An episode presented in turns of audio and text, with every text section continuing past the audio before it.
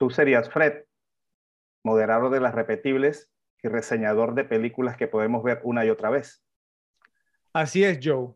Soy moderador de las repetibles y he hecho reseñas para todo tipo de cintas. Y ahora estoy aquí para analizar esta con ustedes. No parece real.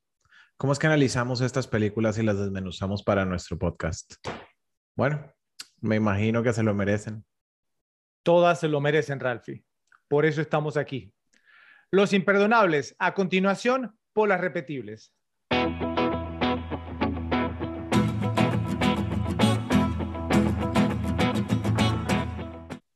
Luces, cámara y acción. Estamos de vuelta con otro episodio más de Las Repetibles, el podcast por excelencia si te gusta el contenido variado sin importar el género o la década en que fueron estrenadas las cintas más repetibles de todos los tiempos. Créanme que si es una película repetible, eventualmente le estaremos dedicando un episodio aquí. Mi nombre es Fred y como su moderador y amigo aquí en el podcast, trato de compartir con ustedes mis opiniones sobre las películas que presentamos y analizamos en cada episodio. Puede que no compartan las mismas opiniones que yo, pero de eso se trata, de tener un espacio para poder expresarse abiertamente sin miedo al escrutinio de otros, ya que este es un podcast donde practicamos y valoramos la libre expresión. Alguien que no necesita para nada que le estén recordando que goza de libre expresión, porque siempre parece tener una opinión firmemente establecida sobre todas las cintas que analizamos, es José. ¿Cómo estás, José? ¿Qué tal, Fred? ¿Qué tal, Rafa? ¿Cómo están todos los repes? Saludos. Nos acompaña también una persona que ofrece puntos de vista tan variados que resulta difícil predecir cuáles son los tipos de películas que realmente le gustan. ¿Qué tal, Rafa? Bienvenido. Hey, Fred. Hey, Joe. Hey, Fred. Eh, repes, ¿cómo están? Esperamos que hayan notado que, conforme pasan los episodios, tratamos de aumentar el nivel de calidad del producto que les presentamos. Para nosotros es realmente importante poderles ofrecer discusiones analíticas de alta calidad, las cuales pueden también ser divertidas. Por eso es que nos gusta variar y elegir todo tipo de cintas para poder compartir con ustedes. Ese es el motivo por el cual nos permitimos solicitarles que le den like a este video y lo compartan en sus redes sociales para que el algoritmo de YouTube haga su magia y nos sugiera a otras personas que están buscando contenido como el que nosotros ofrecemos. Recuerden también darle like y hacer clic en la campanita para que reciban notificaciones cuando publicamos nuevo contenido. Si les gusta lo que hacemos, Pueden visitar nuestro canal aquí en YouTube y darle likes a otros videos nuestros también, ya que estamos seguros de que les gustarán.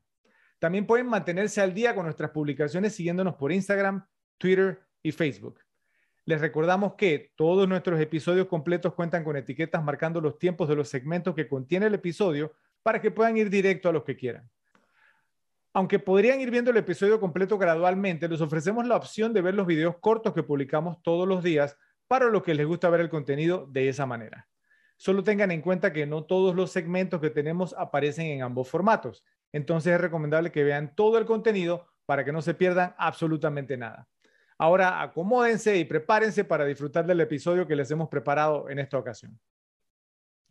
En este episodio tenemos una película que sacudió el género del western crepuscular, también conocido como western revisionista o anti-western, hasta su núcleo, y lo cambió para siempre al presentar a la audiencia una dualidad que no era fácil de digerir y que, al ser mostrada brillantemente por un actor que es considerado el más grande ícono del género, pero desde su perspectiva como director, lo que hizo fue crear una obra maestra que se ha convertido en una cinta repetible gracias a todas las discusiones y análisis que ha provocado.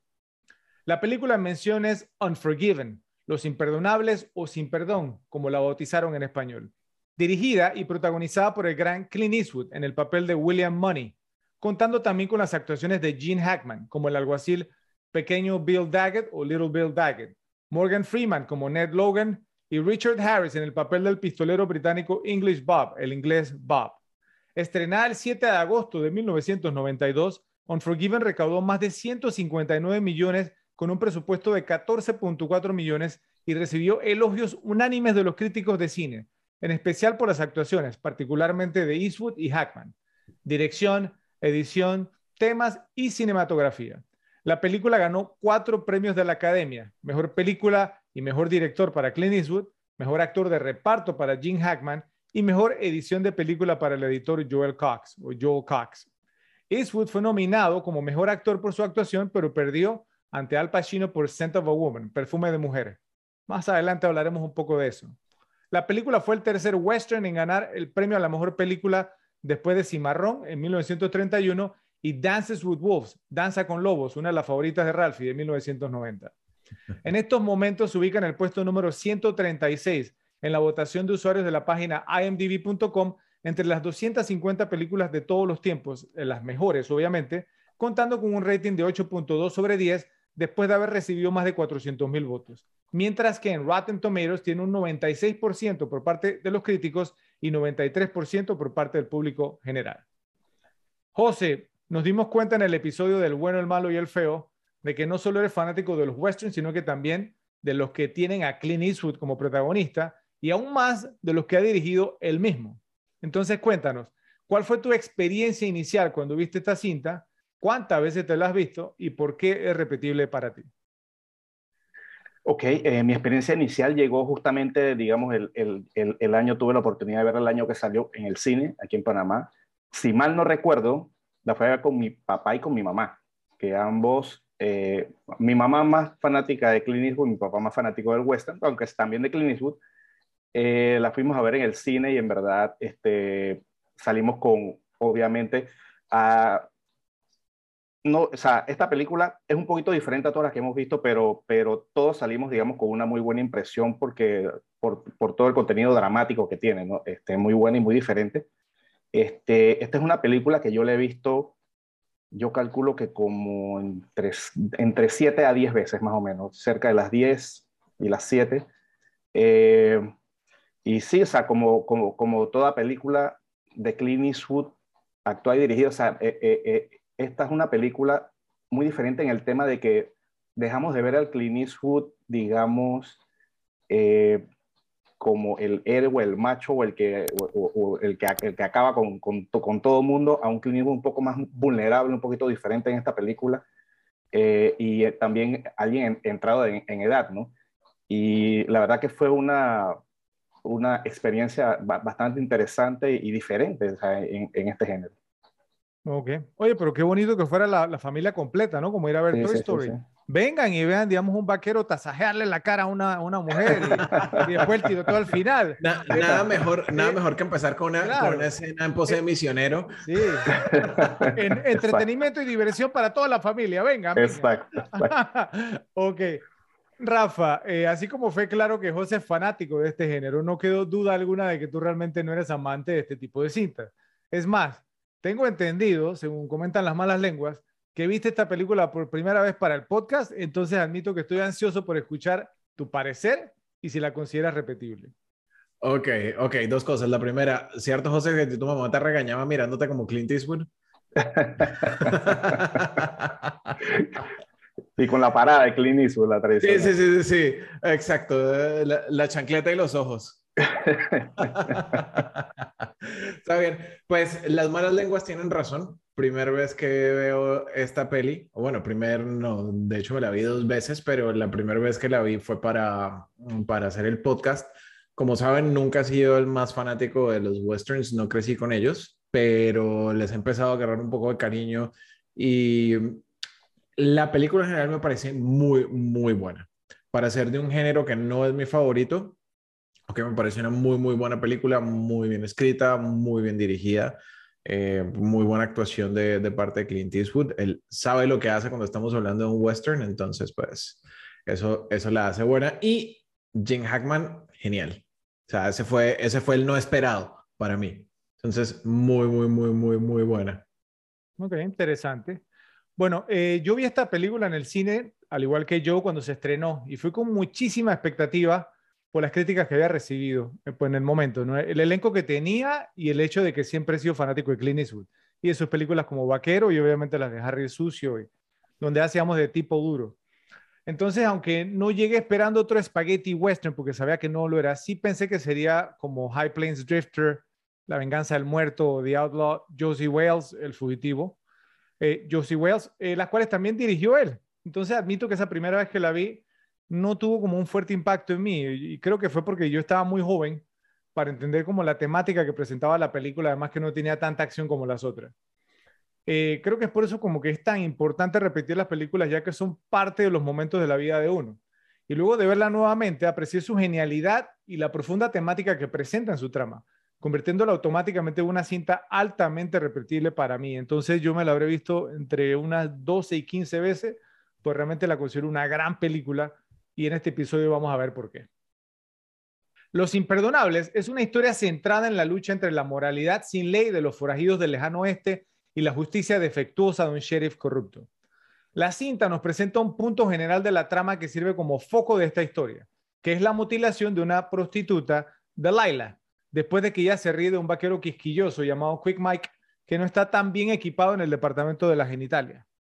Sin embargo, lo que realmente pone las cosas en movimiento es la forma en que el pequeño Bill, el alguacil, maneja esta situación. En lugar de castigar al hombre que cortó el rostro de esta mujer, él, junto con Skinny o el flaco, tratan a Delilah de una de las peores formas en que un ser humano puede tratar a otro, como propiedad. Sin tener en cuenta el trauma que esta pobre mujer acaba de experimentar, el pequeño Bill sentencia a este hombre y a su compañero a proporcionarle siete ponis a Skinny, al flaco, al dueño, al propietario, digamos, de la cantina, en la primavera como recompensa por el daño causado a su propiedad. El pequeño Bill realiza un juicio hecho apresuradamente, sin el debido proceso para terminar esto rápidamente y sin más incidentes mostrándonos a todos a la vez cuán insensible es y qué tan poco respeto tiene por esta mujer en general debido a su profesión. Al ver esto por la injusticia que es, las mujeres del establecimiento de Skinny deciden tomar el asunto en sus propias manos y ofrecen una recompensa de mil dólares al hombre que cortó a Delilah, así como a su compañero que, mientras inicialmente agarraba a Delilah tan rápido, eh, digamos que Mike podría mejor asaltarla, la soltó e intentó evitar que su amigo la lastimara más. Ahora, hay algo muy importante que debemos establecer aquí y es si alguien en esta situación lo está abordando de la manera correcta y la respuesta a eso es un rotundo no. El pequeño Bill y Skinny, el flaco, ofrecen un castigo para estos hombres que no llega a la justicia, ya que tratar a una persona como propiedad y pasar por alto los delitos cometidos contra esa persona a favor de la persona que los posee es más que horrible. Si bien el flaco tiene un contrato legal con ella y si ella no puede cumplir la promesa que le hizo en ese contrato, él tiene derecho a recibir compensación que ella acordó con él. Hay varias formas diferentes en que ese problema en particular podría haberse resuelto y al mismo tiempo castigar al hombre que lastimó a Delilah. Ahora, el pequeño Bill y Skinny ciertamente están equivocados aquí, pero las chicas, las mujeres también están equivocadas. El hombre que desfiguró a Delilah obviamente ha cometido un crimen que merece ser severamente castigado y no hay excusa para lo que hizo. Sin embargo, Delilah está viva. Sí, tiene cicatrices físicas y emocionales de por vida, pero está viva. Entonces, el castigo debe ajustarse al crimen o el ojo por ojo, si lo prefiere, dicho de esa manera. Pero las chicas ofrecen una recompensa sobre estos hombres por su vida, lo cual no pareciera ser justo a primera vista. No me malinterpreten, no simpatizo con un hombre que mutilaría a una mujer por reírse de él pero ofrecer la muerte como compensación por una lesión no pareciera ser la forma correcta de abordar este tipo de situación. Entonces les pregunto, de acuerdo con cómo se presenta este escenario, los personajes, los eventos en la película, ¿consideran que las acciones de los personajes están justificadas, específicamente de las mujeres, del pequeño Bill y al final de William Money? Empecemos contigo, Ralphie. Bueno, o sea, en general, las acciones de ninguno están 100% justificadas ahí. O sea, el tipo no tenía por qué desfigurarla a ella porque se burló de él, ¿ok? El pequeño Bill no tenía por qué tratarla como propiedad ni tener un juicio apresurado solo como por mantener la calma. Y William Money, pues, o sea, alguien que es un asesino sueldo nunca está justificado de ninguna manera. Entonces, por ningún lado. Algo que, que me, queda que me quedó volteando después de, de, que presentaste el, el, contexto de esa manera es, ¿cuál consideran ustedes, chicos, que hubiera sido el castigo justo para el tipo que desfiguró a la, a la prostituta? Ok, ahora, ahora yo te la contesto.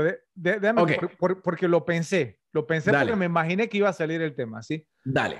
Sí. Porque a pesar de que no está justificado el hecho de que ellos ofrecieran una recompensa por la cabeza del tipo, digamos que el castigo justo fuese que le desfiguraran la cara al tipo de la misma manera que eh, él la desfiguró a ella. Cool. ¿Qué va a pasar cuando el tipo quede vivo, suelto y desfigurado? Basado en los westerns, basado en naturaleza humana, ¿qué es lo primero que va a tratar de hacer el tipo? Vengarse. Entonces, para mí ella tenía dos opciones. O lo dejaba así, o ofrecía la recompensa por la cabeza del tipo esperando que le pudieran traer la cabeza del tipo.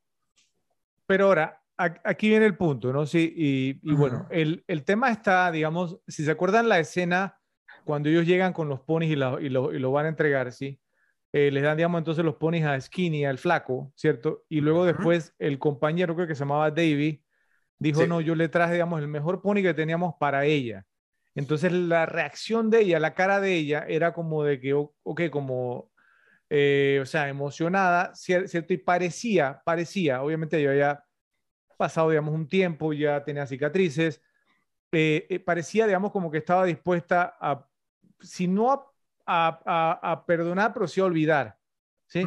Pero, digamos, entonces, la matrona, digamos, entonces, pues no, o sea, la jefa, sí, Strawberry, eh, eh, bueno, no, creo, creo Strawberry Jane, sí, creo, creo que se llamaba así, fue la que insistió, digamos, entonces y dijo, no, llévatelo, no queremos, digamos, nada que nos vayas a dar a nosotros, eh, váyanse, váyanse. Entonces creo que, digamos, ahí eso fue lo que incitó el tema realmente y creo que, o sea, porque hay un argumento, eso lo vamos a ver, pero sí me gustaría, pues, no escuchar, digamos, ahora la opinión de yo en cuanto al tema antes de que, de que lo discutamos un poquito más, porque hay mucho que decir.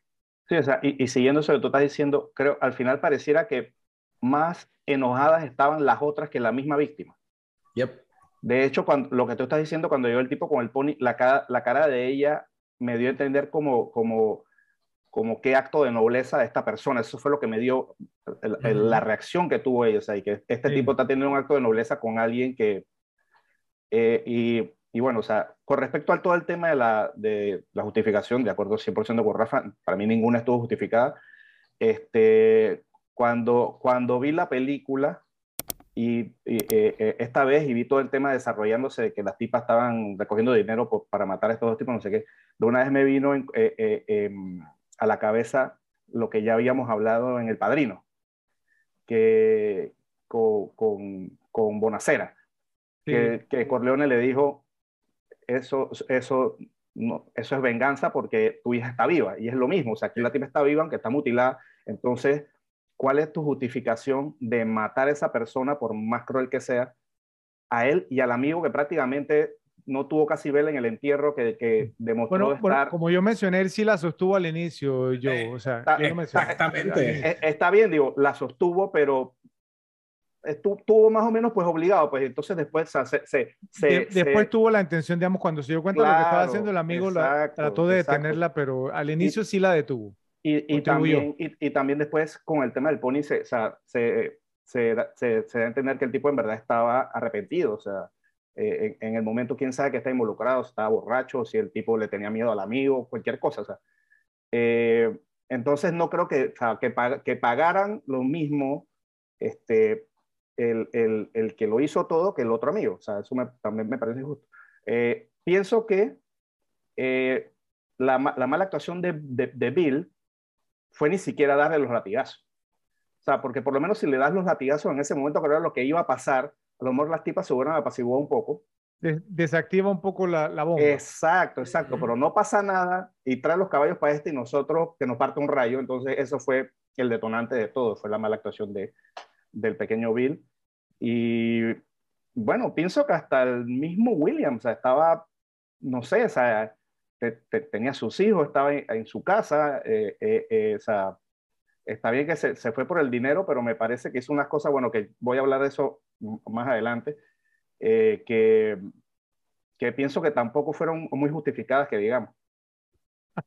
Y, y, en, y en esta, digamos, en esta eh, eh, travesía de, de, buscar el dinero, pues le resultó eh, mal porque mataron a su amigo, ¿no? Al pobre Ned. Siempre hay uno que queda, que queda cierto pagando los, los, los platos rotos. ¿Qué ibas a decir, Ralphie? ¿Quieres decir algo? No, no, no, no, no, nada, nada, nada. ¿Seguro? Seguro. Ah, bueno, que no, por, no porque, digamos, yo sí pensé respondiendo a tu pregunta, y yo, y, y, y, yo pensé lo mismo que tú dijiste, Ralph, o sea, pues que lo justo hubiera sido que eh, traerlo, ¿cierto? Y dejarlo, digamos, entonces a merced de ellas para que ellas hagan con él, ¿cierto? O sea, eh, más o menos lo mismo. Ahora, que si el tipo, digamos, se, hubiese vengado o no, eso no lo sabemos, pues estamos asumiendo que sí, pero realmente, ahora, otra cosa, en esa escena cuando ellos llegan con los ponis, yo no le vi mucho arrepentimiento al tipo, es más, como que ni siquiera los quería dejar, como que fue obligado, ¿no? Entonces, sí, no, no era realmente una buena persona, ¿cierto? Eh, eh, pero vuelvo y digo, o sea, como que, o sea, el castigo tiene que ir de acuerdo con el crimen, y lo que hablábamos hace un momento, digamos, de que me pareció un poco, digamos, excesiva la, la reacción. No sé, digamos, si los latigazos hubieran sido suficientes por, porque Strawberry Alice se llamaba el personaje, ¿sí? Alicia, Alicia Fresita o Alicia, Alicia la Fresa, eh, si lo que queremos traducir al español. Ella inicialmente a ella no le pareció, digamos, suficiente, ella dijo, solamente lo vas, digamos, a, eh, azotar, o sea, es decir, ella, él la desfiguró y es cierto, o sea, la, la, la dejó desfigurar y tú solamente lo vas a azotar entonces, sí, la verdad es que el pequeño Bill actuó, digamos, totalmente mal. Él fue el que detonó todo. ¿cierto? Aparte, obviamente, pues no, del, del, del que, de, de, Mike, sí, que no iba a haber hecho nunca eso. Pero creo que su reacción, digamos, o sea, y, y, más que nada, creo, creo que lo que no le gustó a Alice, y yo creo, digamos, que realmente la, la razón por la que Alice actuó así, fue, fue porque cuando ella se le acercó a él y le, y le, y le dijo, eh, oye, pero eso, eso va, va, a ser todo. Él dijo, ellos son buenos muchachos, ¿sí? A lo mejor estaban borrachos. Eh, yo estoy seguro, digamos, pues que si hubiesen estado rodeados de mejor calidad de personas, yo creo que ese fue el detonante cuando él dijo eso. Porque la, lo, lo, lo, lo que dijo Alex, ella dijo, ah, o sea, que no sean prostitutas. Sí, o sea, si son per, per, personas de bien, ¿cierto? Personas, digamos, eh, de respeto, creo que ese fue el detonante. ¿sí? Porque incluso, digamos, después ya subió y dijo, bueno, el solo hecho, digamos, de que dejamos que nos monten como yeguas, ¿cierto? No quiere decir, digamos, entonces que deberíamos dejar que nos marquen como yeguas o que nos traten como tal. Entonces, pienso que ese fue el detonante realmente y pues sí, yo estoy totalmente de acuerdo con lo que dicen ustedes, nadie actuó bien, ¿sí? Y bueno, vamos a ver ahora, pues si las acciones que vimos, digamos, a posteriori, ¿sí? Si fueron, digamos, en su, en su opinión, obviamente, justificadas. El mensaje de Unforgiven se transmite muy claramente a lo largo del arco de la película. No puedes escapar de tu pasado y tampoco puedes negar quién eres. Money es un asesino y vuelve a matar para resolver lo que ahora se ha convertido en una venganza personal contra el pequeño Bill. Nos dio al hombre sin nombre como un anciano roto y golpeado por la vida y el peso del remordimiento. No hay duda de que Will hace cosas malas, pero lo hace con una justificación que nunca le pareció importante cuando era más joven una justificación que ahora requiere para tomar un arma. Entonces les pregunto, después de que él lo mencionara varias veces en la película, hablando de Will, William Money, ¿cierto? ¿Creen que de verdad era un hombre cambiado o que simplemente había ocultado ese lado hasta que tocara volver a usarlo? O sea, porque él se la pasaba como diciéndolo, no, soy un hombre cambiado, soy un hombre cambiado, como si estuviera tratando de convencerse a sí mismo. Entonces empecemos contigo ahora, ¿yo creen que de verdad había cambiado? Yo pienso que en el fondo no, y, y en el fondo, o sea, yo, yo, yo pienso que esto, esta pequeña, o sea, porque mira, mira lo que hizo, se mudó como a un lugar lejos de todo el mundo, o sea, para prácticamente no tener contacto con nadie. Entonces yo pienso que al final lo que estaba era escondiéndose de cualquier situación.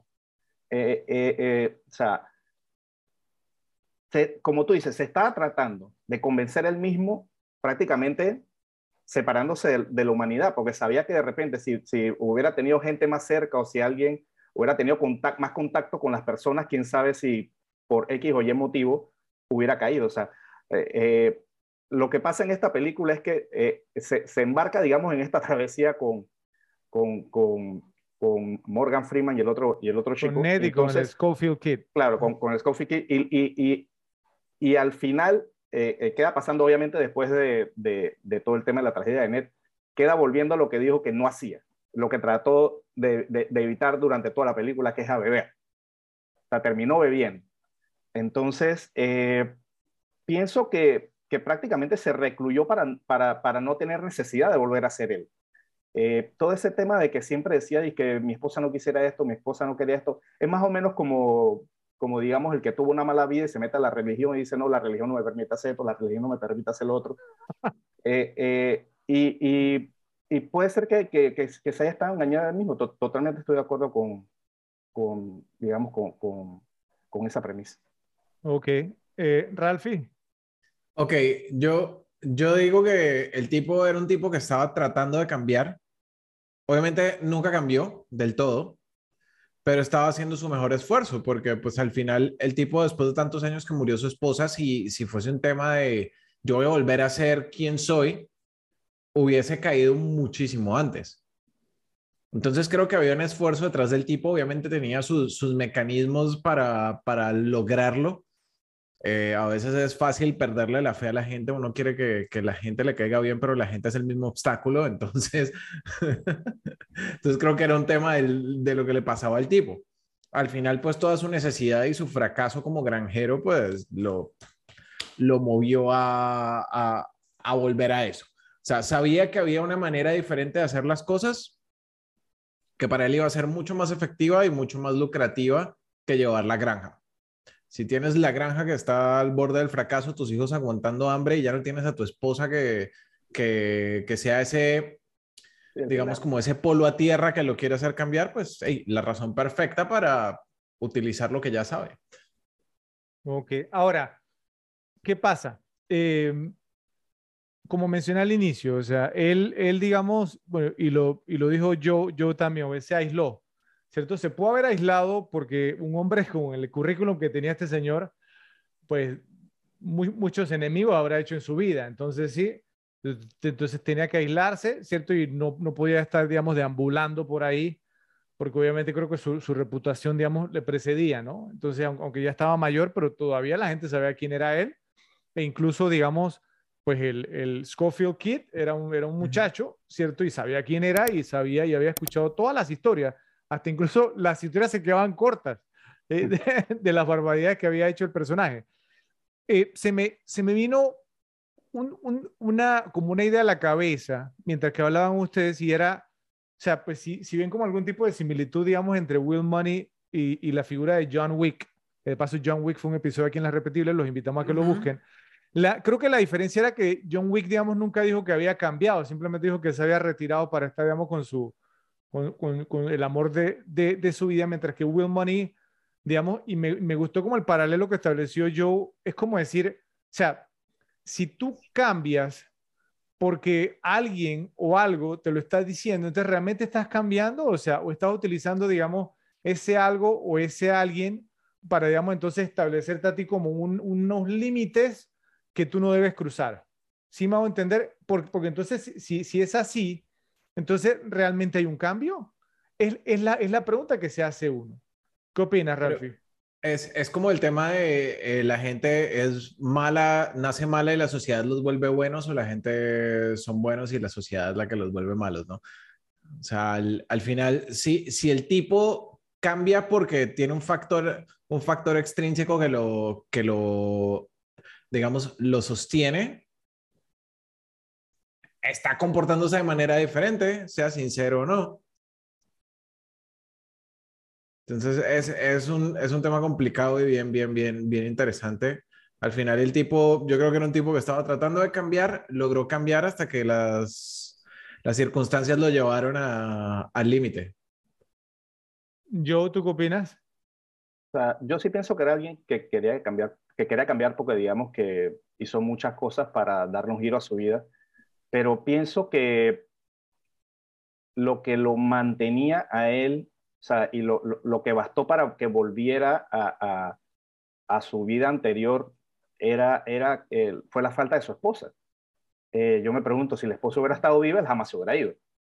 Uh -huh. eso, está, eso estamos claros. Entonces, apenas le faltó, digamos, ese, ese, ese, ese contrapeso, eh, cayó fácilmente porque al final se sentía miserable, quién sabe si nunca se sintió muy identificado eh, con esa vida de granjero.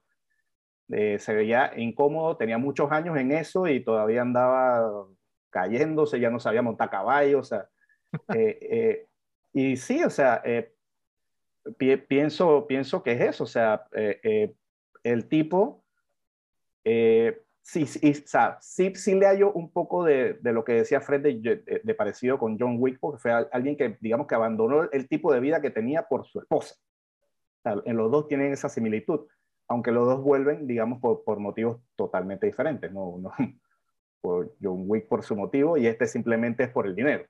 Económico, exacto. Exacto. Ok, pero, pero entonces, con base en lo que están diciendo, ¿concuerdan con el mensaje principal de la película, sí o no? El cual claramente plantea que no puedes escapar de tu pasado y tampoco puedes negar quién eres.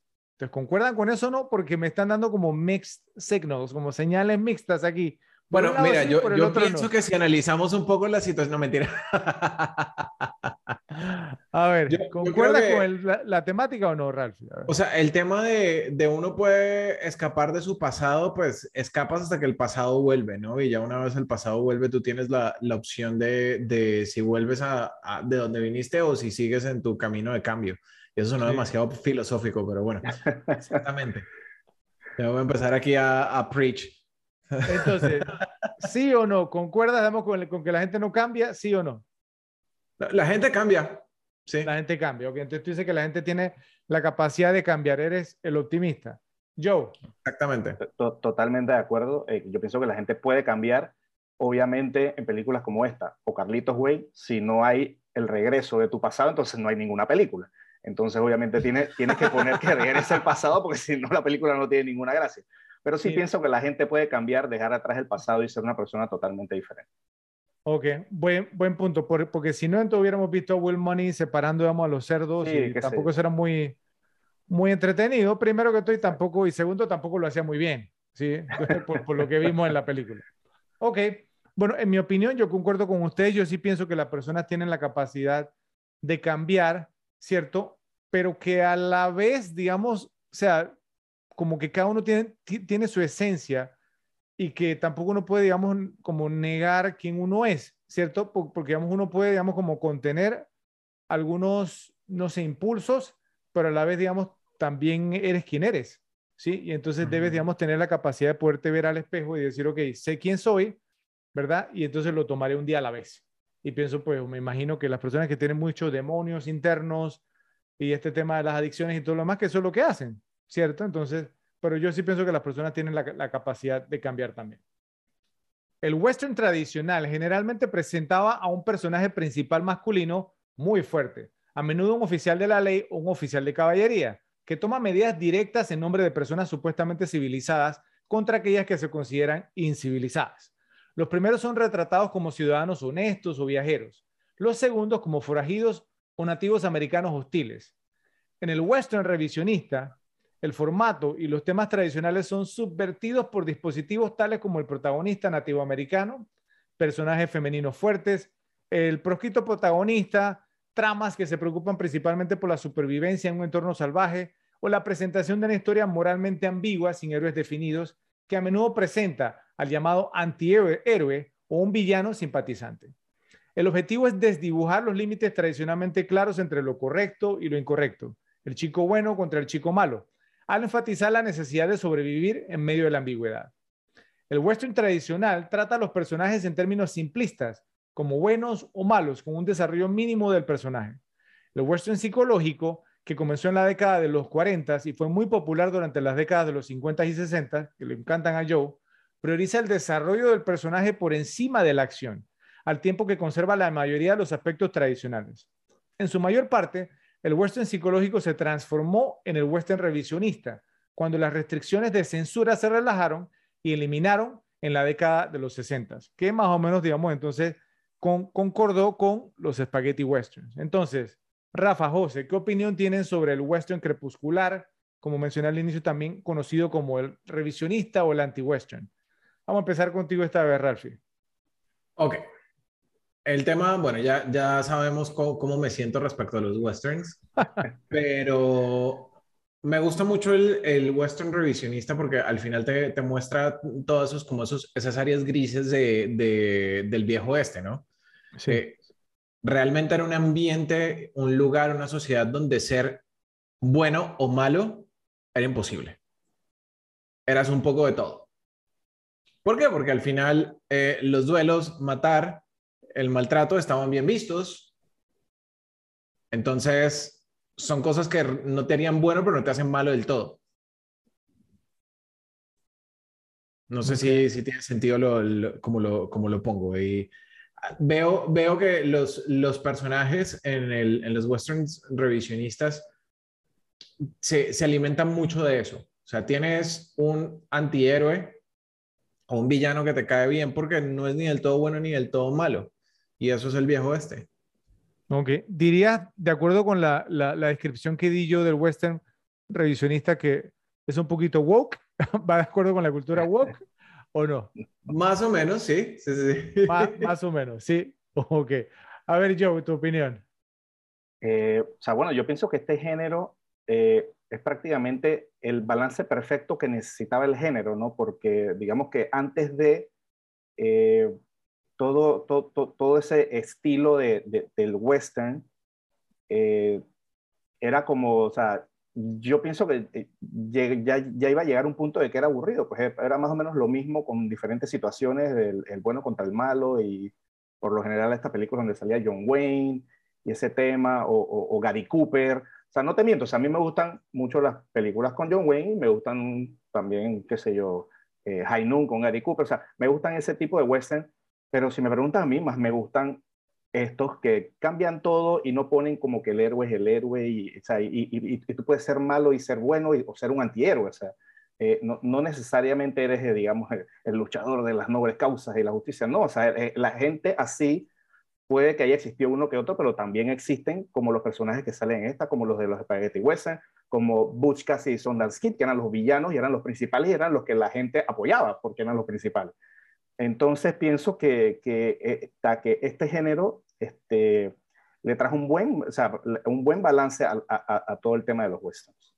Ok, ahora, y era aquí donde, donde yo quería llegar tocando este tema, ¿no? Ya que hace un momento hablamos, digamos, del pequeño Bill, hablamos de sus acciones, ¿cierto? Hablábamos sobre el hecho de que si justificábamos lo que había hecho eh, William Money o no. Entonces, digamos, va, vamos por partes, ¿no? Así como, como dijo Freddy Krueger. Eh, primero, creo que ya que ha establecido que el pequeño Bill no actuó bien o no tomó la decisión correcta, digamos, la noche del incidente principal. Hasta ese punto en la historia, ¿cierto? O incluso hasta el punto, digamos, eh, cuando se introdujo, digamos, al personaje del, del, de English Bob, ¿cierto? Del inglés Bob, y cómo él manejó la situación, ¿cierto? Cómo eh, desactivó, digamos, entonces, pues no, la bomba antes de que estallara, ¿cierto? Cómo, digamos, pues trató de mantener la calma en su pueblo. Hasta ese punto, ustedes describirían, digamos, al pequeño Bill, al alguacil, como un, una persona buena de carácter, aún con el error que había cometido en el manejo de la situación, o ya lo verían como un villano lo verían como alguien malo. A ver. Es que ahí es, el, ahí es donde entran, donde entran esos, esos tonos grises.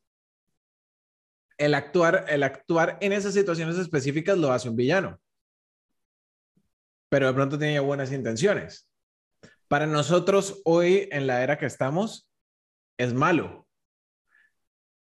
Para el viejo este, podía Era ser bueno. un, buen, un buen alguacil, Ahora, ahora tratar, digamos, tratar, vamos, sorry, vamos a tratar digamos, de colocarnos okay. en los zapatos de él, ¿ok? Tú eres el, pe el, pequeño Bill, llega English Bob, llega el inglés Bob. Entonces, tu deputy, ¿cierto? Tu ayudante, uno de tus, ¿no? Lo, lo confronta y le dice, no puedes portar armas en el pueblo, ¿ok? El inglés Bob le dice, no, yo no tengo armas cuando es obvio, ¿cierto? Que, que la estaba por, por, portando. Entonces, ok, tú tienes dos opciones en ese momento. Ser uno de estos alguaciles cobardes que lo hemos visto en otras películas de, del oeste que dejan, digamos, que los, los forajidos hagan lo que les dé la gana, ¿cierto? Uh -huh. O puedes, digamos, entonces confrontar la situación sin olvidarte de que estás lidiando e interactuando con hombres sumamente peligrosos. Entonces, ¿cómo lo manejarías tú, Ralphie? Pues es que, es que es difícil, o sea, le, primero le tienes que quitar las armas, por supuesto. Por eso. Pero no tienes que golpearlo. Pero es que él quería la... mandar un mensaje, él quería mandar un mensaje a los dos. Por eso, pero, pero volvemos. Quitarle si, las armas fuese, no hubiera sido suficiente para si fuese hoy día, Si fuese hoy día, golpea a alguien por eso. ¿Qué opinas tú, Joe? A ver. O sea, eh, eh, yo también estoy en el área gris porque yo también pienso Exacto. que, digamos, si te, si te vas, por, si te vas por, por, por lo legal, lo debiste meter preso porque, o sea, al final porque se quiso hacer el vivo, pues porque porque, porque obviamente te estás haciendo el vivo cuando el tipo está viendo las armas y no se las quieres entregar. Entonces, eh, o sea, le pudieras quitar las armas, lo pudieras meter preso. ¿Una multa? Una multa y de repente darle un puñetazo si quieres, pero esa, esa paliza que le dieron, eso es simplemente un mensaje. O sea, y todo esto lleva a un punto que no lo ha mencionado, y no sé si lo va a mencionar, pero él, ahí había una conexión entre él y Skinny, me parece. Entre el pequeño Bill y Skinny.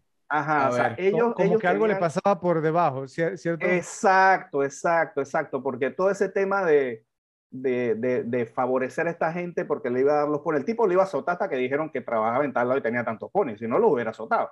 Entonces, donde vio que tenían algo de solvencia, él dijo, no, esto lo vamos a arreglar económicamente, quién sabe si después el, el Skinny le pasó su, su sencillo por abajo, y de hecho, Skinny después también va a la casa de él para decirle todo el tema de la recompensa de sus. Ellos tenían una conexión un tanto rara, y asumo yo que monetaria, económica, porque prácticamente él estaba trabajando para lo que le decía el otro. Era como la mafia italiana del viejo este. Sí, o sea, y, y, Skinny le va a decir todo el tema de los, de los, de los recompensa y entonces él va y le da una paliza para que ninguno venga. Entonces, eso, por eso digo que él quería mandar un mensaje. Ok. ¿Habría algún tipo, digamos, de conexión, otro que, que no fuera monetaria en ese tiempo? Claro que, claro, claro que no. Pero bueno, eh, yo, yo sí pienso, es decir, lo, lo, lo, lo de la golpiza, y, y, por eso fue que quise hacer énfasis en qué tipo de, a qué tipo de hombre se estaba enfrentando, ¿sí? porque cuando tú estás hablando con un matón a sueldo, ¿sí? un forajido, ¿cierto? Una, una persona que se dedica a eso, quizás, como dijo Joe, un puñetazo, ¿cierto? Quizás un golpe o quizás una multa no sería suficiente, ¿sí? Mm. Porque eh, tienes, digamos, como que romperle el espíritu, porque, digamos, le, le, quitas el arma, yo te garantizo, te garantizo que ahí mismo en el pueblo consiguió más, más armas. te lo garantizo, ¿sí? Y, y, es muy obvio, pues, que, eh, que el inglés Bob, él no se esperaba tampoco la reacción, digamos, porque se conocían también. Porque ahora viene el, otro punto. Si el pequeño Bill conocía a English, a English Bob, ¿sí? Hasta incluso al punto, digamos, de que cuando estaba hablando con el biógrafo, él estuvo en una de las instancias, ¿cierto?, que aparecían, digamos, en el libro. Entonces, esto significaría que el pequeño Bill también tenía su pasado, ¿verdad? Porque eso es como estar en los círculos en el inframundo, digamos, ¿no? Del oeste. Bueno, ojo. En el viejo oeste, muchos de los que eran marshals y deputies habían sido delincuentes. Pat Garrett. Pat Garrett. Que básicamente les daban la estrella solo para limpiarles la hoja de vida y... Pat Garrett fue socio de la fuerza, y, fue el que, y fue el que supuestamente lo agarró, ¿no? Por eso. Entonces, ahí es donde viene el tema, digamos, o sea, porque, porque el, el solo hecho, digamos, pues no, que te pongan la estrella, digamos, de, de alguacil, ya te convierte en un hombre bueno, mm, automáticamente te convierte en un hombre bueno, ahí es donde viene el punto. ese es el tema, el, tema de, eh, eres bueno y malo al mismo tiempo, según desde donde te vean. Nosotros los vemos como malos o buenos desde lo que consideramos que es bueno o malo ahora. En el oeste, esa línea estaba así como... claro, o sea, digamos, Sí, yo, dale. Y es, dependiendo, es dependiendo de las perspectivas, porque probablemente desde una perspectiva todo lo que hizo Bill para, digamos, para que su pueblo estuviera en paz está justificado. Entonces, si, o sea, si lo ves desde esa perspectiva que buscaba el bienestar del pueblo y probablemente también su bienestar económico, eh, eh, sus acciones están justificadas. Ok, entonces eso es lo que a mí me parece fascinante de esta película, ¿sabes? El, el hecho, digamos, de que, o sea, cómo, cómo te presentan los escenarios, cómo te presentan los personajes, ¿sí? Porque hasta incluso, digamos, hasta las víctimas, o en este caso, digamos, pues, o sea, no, bueno, ni, siquiera las víctimas, porque hubo una víctima, pero las personas que rodeaban a la víctima también, digamos, entonces tomaron, digamos, o sea, una decisión, digamos, pues, ¿no? De, de terminar la vida de alguien, que ese es un punto, digamos, al que vamos a llegar un poco más adelante, ¿ok? Que también tiene que ver con la temática de la película, y por eso es que pienso que este es un film fascinante, Sí, o sea, que va mucho más allá, digamos, de que si este es el bueno, este es el malo, que si este actuó bien, que si este actuó mal. Y los personajes, digamos, que nos muestran, cómo nos los muestran y su actuar, ¿verdad? Y la, y la manera como se desenvuelven se comportan, digamos, en la película, ¿sí? Hasta incluso el mismo biógrafo, ¿sí? O sea, absolutamente todos tienen, digamos, una moral cuestionable. Así es. ¿no? Y entonces esa es la razón por la que esta película a mí me parece tan, tan repetible. Y cada vez que la veo, noto y aprendo algo diferente que no había, digamos, entonces eh, visto o notado en las visualizaciones anteriores. Esa fue una de las cosas más importantes de las películas de los noventas, una de las décadas más importantes en cuanto a cine se refiere. Se dio la oportunidad de desarrollar realmente los subgéneros y crear cine independiente y creativo también. Dado el estado sobresaturado del género de los superhéroes en la actualidad, es difícil recordar una época en la que las capas y los disfraces no dominaran los multicines, pero en los años 90 eran pocos y distantes entre sí. Aparte de un puñado de cintas de Batman anteriores a las de Nolan, incluida la secuela maravillosamente sombría de 1992 de Tim Burton, y algunos inicios de franquicias fallidos, el piso estaba despejado para éxitos de, de, taquilla que no estaban atrapados en un universo cinematográfico sin aire. El público recibió las emociones innovadoras de Jurassic Park, el divertido placer de la película B de Independence Day, la ingeniosa ciencia ficción de The Matrix, la adrenalina de Terminator 2, Terminator 2, El Día del Juicio, Judgment Day, la divertida diversión de Men in Black, Los Hombres de Negro, y la subintriga hitchconiana de Misión Imposible del gran Brian De Palma. Si bien hubo un aumento inevitable en el espectáculo generado por computadora a lo largo de la década, también hubo suficientes películas de acción que se sintieron más arraigadas en su puesta en escena, como por ejemplo Speed, Máxima Velocidad, True Lies, Mentiras Verdaderas, The Fugitive, El Fugitivo y muchas otras, todas desarrolladas con menos brillo informático que veríamos ahora. Pero si algo podría justificar la década de los 90 como la mejor década registrada fue el año 1999, el que nos brindó uno de los mejores años de todos los tiempos. Respiren profundo, repes. Conmigo. Aquí les mandamos algunas de las cintas que se, se estrenaron ese año. Magnolia, El sexto sentido, The Matrix, Being John Malkovich, Three Kings, Los Tres Reyes, Fight Club, El Club de la Pelea, Eyes Wide Shut, Ojos Bien Cerrados, The Iron Giant, El Gigante de, de Hierro, Toy Story 2, Toy Story 2, The Talented Mr. Ripley, El Talentoso Mr. Ripley, Run, Lola, Run, Corre, Lola, Corre, The Blair Witch Project, la favorita de Ralphie, el, proyecto de la, la, bruja de Blair, The Thomas Crown Affair, Buena Vista Social Club, Boys Don't Cry, Los Muchachos No Lloran, The Straight Story, American Pie, Ralphie nuevamente, Go, Ghost Dog, The Way of the Samurai, Office Space, Audition, no sé si han visto esa, yo me imagino que tú sí. Rushmore, Summer of Sam, El verano de Sam, Election y Todo sobre mi madre. Fue un año como ningún otro y uno al que no nos hemos acercado desde entonces. Entonces hay una razón por la cual la nostalgia de los 90 ha sido ineludible en los últimos tiempos y por qué tantas de las películas de esa década se están reiniciando o reelaborando en la forma de remakes.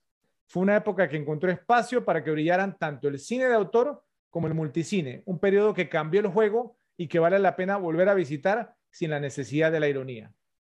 Entonces, después de haberme desahogado con ese pequeño comentario, y como lo he mencionado anteriormente en varias ocasiones, mi década de película favorita es la de los noventas. Y por esa razón puede que nuestro primer ranking de este episodio será el más importante, ya que son las 10 películas más repetibles de esa década. Entonces vamos a empezar contigo, Ralphie. Adelante. Oye, a todas estas antes de mi ranking, ¿cómo se me puede haber pasado Election? Esa era la de Matthew Broderick con Reese Witherspoon. Oh, a, a mí no se me pasó, créeme. Buenísima, buenísima. Pero este, sé que en los últimos episodios siempre decimos lo mismo, pero este es probablemente el ranking más difícil que me ha tocado hacer. Porque reducir toda una década, toda mi primera década consciente de la vida, eh, y con las mejores películas en 10 es súper difícil. Así que simplemente para, para cerrar el, el scope de, de lo que voy a decir, puse las que más me he repetido. ¿Qué es el propósito del ranking? Son las 10 más repetibles. Más allá que poder decir las mejores, las que más me he repetido. Más repetido. Y como siempre saben, voy desde la 1, Schindler's List, la lista de Schindler de 1994. Pero te estás sí. contradiciendo, Ralph. Ahí te estás contradiciendo automáticamente. ¿Te parece que se siente altamente repetible? Sí. Para o sea, mí, sí, me la he visto fácilmente unas 25 o 30 veces. ¿Más que Trainspotting? Más, Ajá. ahí es donde, ahí es donde Gotcha. entramos, Ajá. ahí es donde entramos en, en un tema complicado. Porque Trainspotting para mí tiene un significado gigante, igual que Schindler's List, que la lista de Schindler, pero como, como pieza de arte, la lista de Schindler me parece increíble. O sea, Está ustedes bien, saben, Rafi, y pero lo he te hecho pregunto. muchas veces, Te pregunto algo, di- di- digamos, o sea, por, por- porque yo, yo siempre he visto estos rankings como recomendaciones personales de parte de nosotros, ¿sí? Entonces, una persona, un ejemplo, sí, que entra ciegas y no sabe qué se- de qué se trata la lista de Schindler. Entonces, escucha a Ralphie recomendarla. Entonces, entra y se da cuenta que la mayor parte de la película son nazis ma- matando, digamos, entonces a judíos. ¿Eso te parece repetible? Pregunto nada más. O sea, yo la veo como, como pieza de arte y para mí es, y, y ojo, es súper dura, es súper compleja, las historias no son las Como bien decimos en inglés, it's que las, watch, man. las escuché de primera mano, pero me parece una película extraordinariamente bien hecha.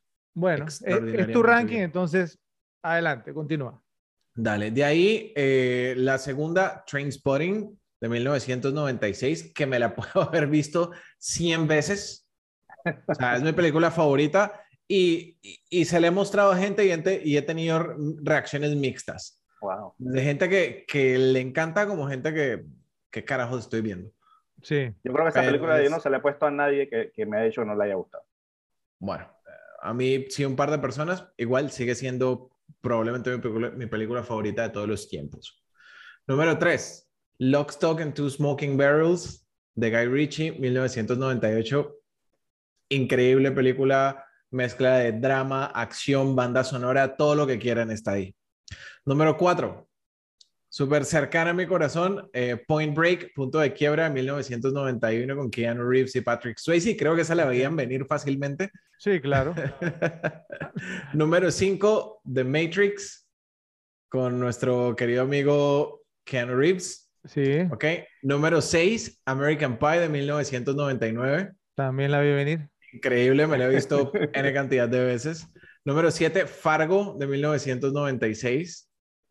Excelente, excelente historia. O sea, como, como historia está increíble. Número 8, The Usual Suspects de 1995. Número 9, The Shawshank Redemption. Increíble, película larga que se, se va conmigo. Número 10, Corazón Valiente.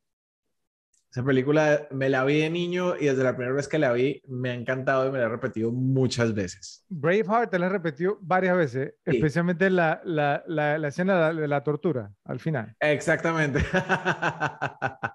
y eh, para, para hacer un par de, de menciones honoríficas, se me quedan muchas por fuera, por supuesto, pero eh, American Beauty, Belleza Americana, increíble película. Goodfellas del 90, Fight Club del 99 y Seven del 95. Y se me quedan mil por fuera. Sí, claro, y se van a quedar, digamos, a todos se nos van a Sí. quedar.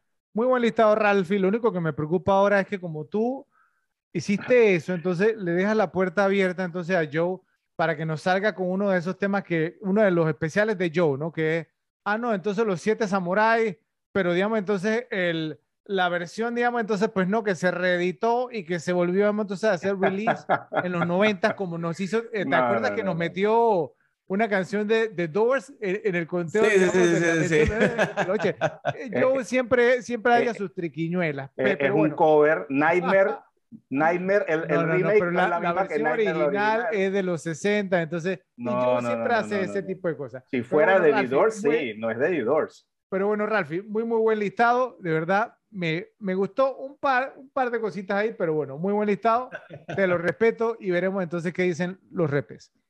Vamos con tu listado, Joe, con tu ranking, adelante. Sí, y- igual eh, me, me dolió tener que dejar much- muchas afuera porque igual que tú, Fred, en los 90 ya he sabido por ti, por casi todos, que esa es mi, también mi, década- mi década favorita. Pensé que eran los Eh, 70, Joe. Tú, mi- mi- los 70 es mi segundo. De, de hecho, yo hice un ejercicio, creo que te lo había contado, que saqué una lista de todas las películas que tengo de los 70 y los 90 y siempre pensé que los 70 iba a tener más y los 90 tiene más películas que yo digo que son eh, esenciales, por decirlo así. Ok. Eh, ok, entonces comenzando con mi lista, este, menciones honoríficas O sea, es que nada más con las menciones honoríficas se, se, da cuenta de que lo que viene en el top 10 es, peso pesado.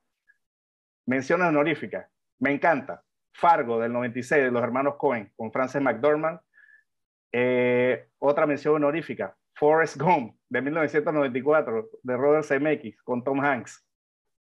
Otra mención honorífica. Goodfellas, Buenos Muchachos del 91 de Martin Scorsese con Robert De Niro, Joe Pesci y Ray Liotta. Otra mención honorífica, Leon, el profesional de 1994 con Jean Reno y Natalie Portman. Eh, y la última que tengo es The Silence of the Lambs, El Silencio de los Inocentes, que hicimos un episodio aquí de Jonathan Demi con Jodie Foster y Anthony Hopkins. Esas son las menciones honoríficas, así que se pueden imaginar. Eh, comienzo con la número 10, las películas que más me repetió en los 90. Número 10, LA Confidential, Los Ángeles al Desnudo de 1997, el director Curtis Hanson con Russell Crowe, Guy Pearce y Kevin Spacey. Bien. Número 9, The Shawshank Redemption de 1994 de Frank Darabont con Morgan Freeman y Tim Robbins. Número 8, yo sé, yo sé que aquí Fred le da la tembladera de la emoción. JFK de 1991 de Oliver Stone con Kevin Costner, Tommy Lee Jones, John Candy, Kevin Bacon y el mismísimo Newman, Wayne Knight. Eso yo, bien, bien yo. el número 7, Boogie Nights de 1997 de Paul Thomas Anderson con Mark Wahlberg, Burt Reynolds y John C. Reilly. Y William Schmitz también sale. El número 6, Trainspotting de 1996 de Danny Boyle con Iwan McGregor. Número 5, repetible, Terminator 2 de 1991 de James Cameron con Arnold Schwarzenegger y Linda Hamilton, la favorita del Tommy. Saludos, Tommy. Número 4, The Matrix, de 1999, de los en ese entonces hermanos Wachowski, ahora las hermanas Wachowski, con Keanu Reeves, Lawrence Fishburne y Carrie Ann Moss. Número 3, Fight Club, el club de la pelea de 1999, de David Fincher con Brad Pitt, Edward Norton y Elena Bonham Carter. Número 2, no la puse de número 1 porque bueno, The Usual Suspects de 1995 de Brian Singer con Kevin Spacey, Gabriel Byrne, Chas Palmentieri, Benicio del Toro y Giancarlo Esposito. Yo pensé que iba a ser la número uno, te lo juro. La número uno tienes que saber cuál es. Es Pulp Fiction de 1994 ah, de Quentin Tarantino con John Travolta, Samuel Jackson, Uma Thurman y Bruce Willis. Oye, otra vez, otra vez coincidimos en, en otra, Shawshank Redemption en el 9 ambos. Sí. No, no hay ranking que no coincidamos con una por lo menos.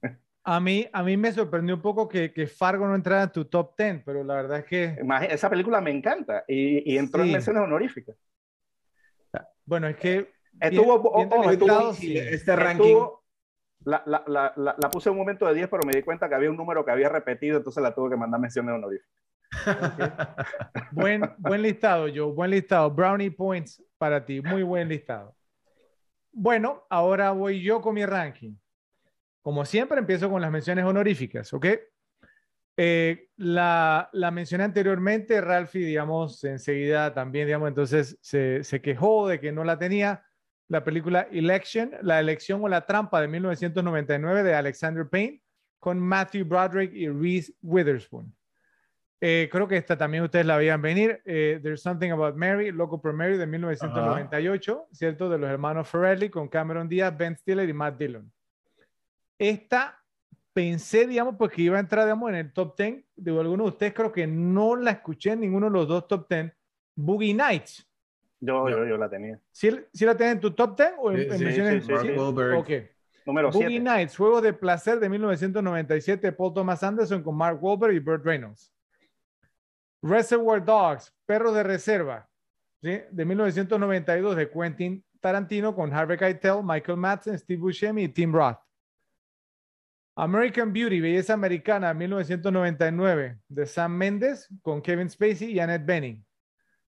Esta creo que sí, la que viene creo que nadie la dijo, pero yo sí la quise incluir, digamos, específicamente por el, episodio que estamos, o sea, trabajando o analizando el día de hoy. Tombstone, de 1993, con Kurt Russell, Val Kilmer, Sam Elliott y Bill Paxton. También me la he repetido muchísimas veces. Y eh, eh, bueno, y las últimas dos, The Fugitive de 1993 de Andrew Davis con Harrison Ford y Tommy Lee Jones y Joe, te va a doler esto, pero por lo menos quedó menciones honoríficas de Usual Suspects, ¿sí? los sospechosos de siempre o los sospechosos comunes de 1995 de Brian Singer con Gabriel Byrne y Kevin Spacey. Bueno, pasamos a mi top 10 de repetibles, repetibles, repetibles. No sé que sean las mejores, creo que ese es el concepto, ¿ok?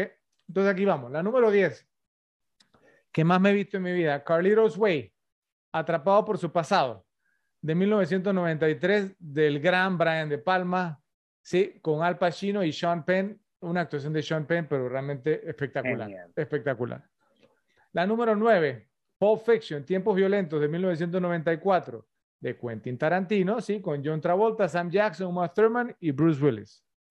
La número 8, no me acuerdo si alguno de ustedes mencionó esta, eh, pero este director, ustedes saben que soy muy fanático del Hit, Fuego contra Fuego, ¿sí? de 1995, de Michael Mann con Al Pacino y Robert De Niro. ¿Tú lo mencionaste, Joe? No. No, ¿verdad? No quedó, pero también en, la número 7, bueno, no entró en el top 10 de Joe, pero sí entró en el top 10 mío. Fargo de 1996, también que estuvo en el de Ralphie, ¿sí? De los hermanos Cohen con Frances McDormand, Steve Buscemi y William H. Macy. La número 6, creo que esta no se esperaban escucharla, pero esta película yo me la he visto no sé cuántas veces y creo que la veré muchas veces más. es de, el del que yo, vamos a decir, si adivinan, yo dije que este es el mejor director de los últimos 30 años. Ya David Fincher. David Fincher y la película Seven. No, esa está más adelante, pero esta que no te la esperabas. The Game. ¿Cuál? The Game, exactamente. The Game. Muy buena. El juego de 1997. Michael Douglas, ¿no? Con Michael Douglas y Sean Penn. es una película, yo le soy sincero, no me aburro de ver The Game. La recomiendo altamente si no la han visto. Es una película demasiado repetible demasiado repetible, es, es una monstruosidad de película, con eso les digo todo. Eh, la número 5, Goodfellas, Buenos Muchachos de 1990, de Martin Scorsese con Robert De Niro, Ray Liotta y Joe Pesci. La número 4, no estoy seguro, me pareció no haberla escuchado, ustedes me, me dirán, The Insider, El Informante de 1999, ¿sí? de Michael Mann, también otro director que me encanta, con Al De la que me dolió dejar por fuera. Eh, o sea, The Insider es, es una cinta demasiado buena. Es decir, o sea, no, la actuación, digamos, de Pacino, la actuación de Russell Crowe son, es espectacular. Esta cinta es espectacular, realmente. La número tres, también me la he visto muchas veces y es larga, como dijo Ralphie, The Shawshank Redemption, Sueño de Fuga. La película, damos como que, o sea, te, te levanta el ánimo, ¿cierto? Y hay que verla, damos una vez al año, por lo menos, ¿sí? Es, es una tremenda cinta, ¿sí? Eh, eh, Sueño de Fuga, 1994, de Frank Darabont con Morgan Freeman y Tim Robbins. La número dos, eh, LA Confidential. Esta, esta película, tiene un lugar, pero inmenso, inmenso en mi corazón.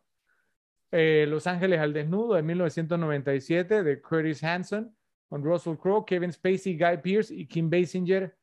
esta película, simplemente, no sé, es, o sea, yo, si lo que sea, si la veo, no paro. Sí, o sea, no, no, o sea, ahí estoy y me la tengo que ver toda. La número uno, tengo un virtual tie, un empate virtual, porque me pusiéramos como a, tratar de sacar cuentas y no las pude, o sea, no las pude separar. Sí, o sea, y creo que me las he visto igual la cantidad de veces, las dos, no pude. Vamos a ver si les pega. A ver, eh, está entre Striptease y Call Girls. Y Deuce Bigelow. no, no, no. De, de hecho, de hecho. Fredo, Magic Mike no es de los noventas. La, la mencionaron las dos. Mencionaron la, las dos, ya las mencionaron ustedes. Fight Club. Y Seven es otra. Seven es una, porque no la Fight Club y Seven, sí. Seven es una. La, la otra no es, no es, de Fincher, la mencionó yo hace un momento. Que dijo que yo me iba a emocionar. JFK. JFK. JFK, exactamente de Oliver Stone, con Kevin Costner, eh, Joe Pesci, Kevin Bacon, Tommy Lee Jones y todo, digamos, entonces, o sea, una gama de estrellas.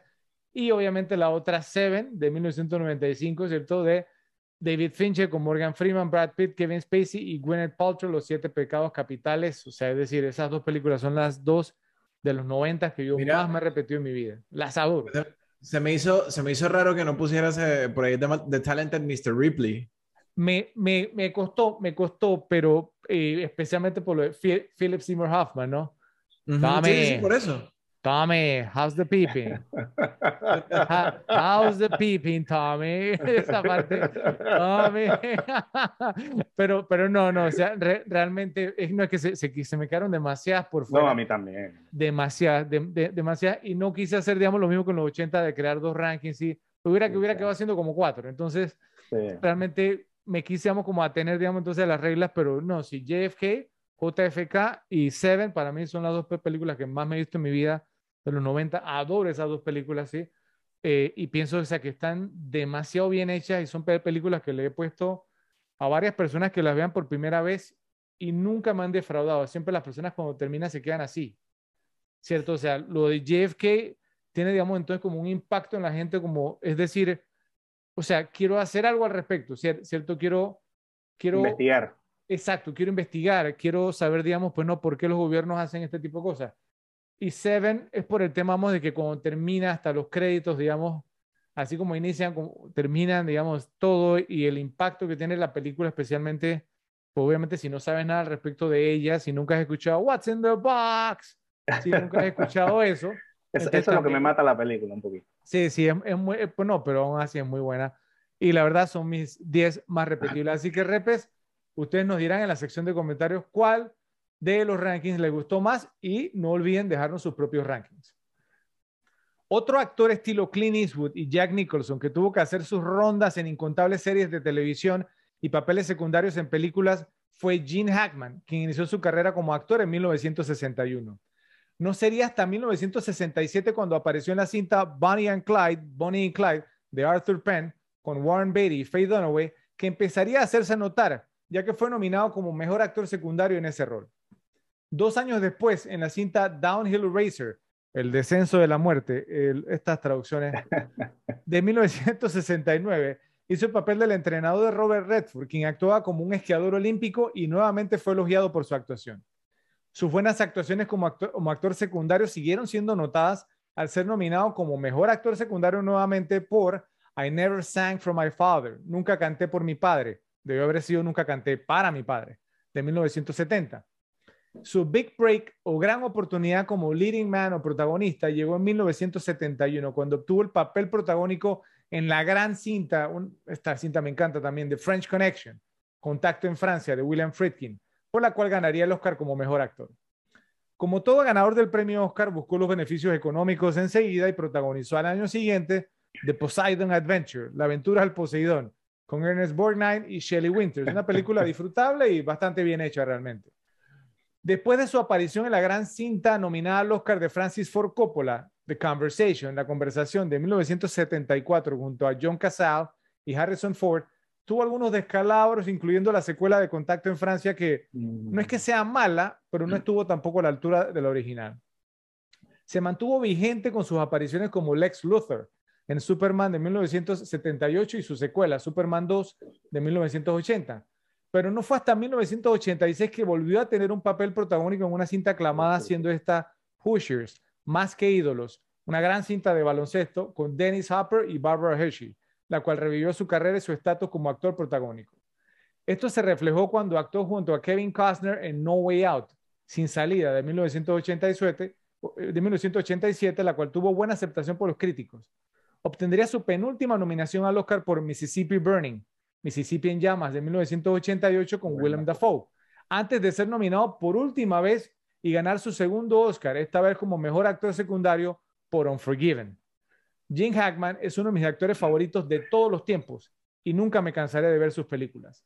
Entonces les pregunto, ¿qué les pareció la actuación de Jim Hackman en Los Imperdonables y por qué creen que fue premiada por encima de otras memorables como la de Jack Nicholson en A Few Good Men? Cuestión de honor. Empecemos contigo, Joe. Adelante. Ah, difícil, difícil, porque la verdad que el, el papel que hizo Jack Nicholson en, en A Few Good Men eh, fue muy, muy bueno. Pienso que, y ojo, y pienso que si se lo hubieran dado a Nicholson, eh, no hubiera estado en desacuerdo. Pero pienso que eh, fue beneficiado, digamos, por, pienso que parte por el ímpetu de la película, ¿no? No por desmeritar su actuación, porque pienso, considero que la actuación que hizo aquí fue muy, muy, muy buena el personaje de, de, Little Bill. Y la verdad que totalmente meritorio, o sea, pienso que demostró un buen rango en esta película. Eh, eh, digamos, la persona que, una persona que de repente cuando, cuando lo ves haciendo todo ese trabajo de carpintería parece hasta alguien torpe, eh, no sé, alguien, una persona cualquiera normal y de repente lo ves haciendo también cosas atroces, o sea, pienso que, que llevó muy bien esa, digamos, esa dualidad de ese personaje. Y no, pienso que totalmente merecido el Oscar. Eh, como te dije, tampoco me hubiera puesto bravo con, con el de Nicholson. Pienso que las dos tuvieron muy interesantes, pero pienso que se benefició por, eh, digamos, el, el, la, el desempate pudo haber sido, ¿no? Que obviamente esta película es mucho mejor que A Few Good Men, aunque A Few Good Men también es una buena película pero eso lo pudo ayudar a estar en la mejor película con un director reconocido y, director y actor. Entonces te pudo beneficiar de eso. Pero muy, muy buena, muy, muy buena esta actuación de, de, de él en esta película. Bueno, hago la aclaración que Rob Reiner, también el director de A Few Good Men, cuestión de honor, también es un director muy reconocido. Sí, sí, sí, sí, como no. en ese momento, digamos, hasta incluso quizás tenía más caché que Clint Eastwood, pero ya de, Clint lo dejó atrás, ahora sí. Sí, o sea, total. total. Bueno, Ralphie. Bueno, estoy completamente de acuerdo con Joe. La, la actuación de Jim Hackman fue, fue increíble. Eh, a mí me pareció que, que ayudó a, a, cargar la película. O sea, la película no cayó solo en hombros de, de Eastwood. Eh, Jim Hackman fue un muy, muy, muy, muy buen contrapeso. Además que tú sabes que cuando hay un villano que se hace odiar, así que, se, hace, se hace dar eh, desde, desde las entrañas, es porque es un buen trabajo y Jim Hackman lo, lo logró. Entonces creo que, que, eso habla muy bien de, de, la vida que le dio al personaje. No sé, miren, miren que yo, es obvio, ¿no? Pues sí, claro, él es el, el villano de la película, sí. Pero, pero miren, miren que hasta cierto punto yo, y no sé si es un tema como del de, como el aprecio, ¿cierto? El cariño que, se, que le tiene uno al actor. Además que yo había visto, digamos, a Gene Hackman como en papeles, digamos, de, de tipo rudo, ¿cierto? Pero siempre, digamos, del lado correcto, ¿cierto? De bonachón, ¿verdad? Como el tema, digamos, de Mississippi en llamas, que es el papel, digamos, de un, de un, sí, de un, de un, agente, sí, del, del FBI, eh, digamos, que pelea por lo correcto, o digamos, o la que mencioné, digamos, la de Hoosiers, donde hace el papel, digamos, del entrenador de básquetbol, que es un deporte que ustedes saben que me encanta. Y entonces siempre, siempre era como el bueno, pues no, sí, o sea, como el bueno de la película. Entonces verlo, digamos, un papel como este, porque él también sonríe, sí, o sea, él, él sonríe mucho, aun cuando, está amenazando a alguien, ¿cierto? Está actuando mal, él sonríe mucho y como que quiere caer bien. Y es una, una particularidad que tiene este actor. Entonces, creo que ya, digamos, cuando vimos el tema de... porque mire que yo hasta, hasta le iba a perdonar la de, de Richard Harris y cuando golpeó a English Bob, yo decía, bueno, está mandando un mensaje. Sí, está mandando un mensaje. Pero ya cuando empezó con, con el pobre Ned, ¿cierto? Y, y, los latigazos y todo, y dijo, bueno, ya que, que, que, que, que murió, ¿cierto? Que lo mató. Y después entonces, bueno, lo utilizó, digamos, entonces para, para decorar, digamos, la, la cantina de Skinny. Sí, exactamente, ya ahí sí, digamos, entonces pues ya, ya no había marcha atrás y yo creo que pues no, que se le salió, digamos, el cobre, como decimos ahí. Eh, pero, pero es una gran actuación. La verdad, la verdad es que yo me acuerdo en ese momento, eh, yo estaba viendo, digamos, la ceremonia de los premios Oscar, creo que yo también, y yo me sentí exactamente igual. Es más, yo creo que hasta incluso, aún, aún con todo el cariño que le tengo a Jim Hackman, yo quería que ganara Jack Nicholson en ese momento, porque me pareció, digamos, en el momento obviamente porque la actuación de Jack Nicholson era como más vociferante, ¿cierto?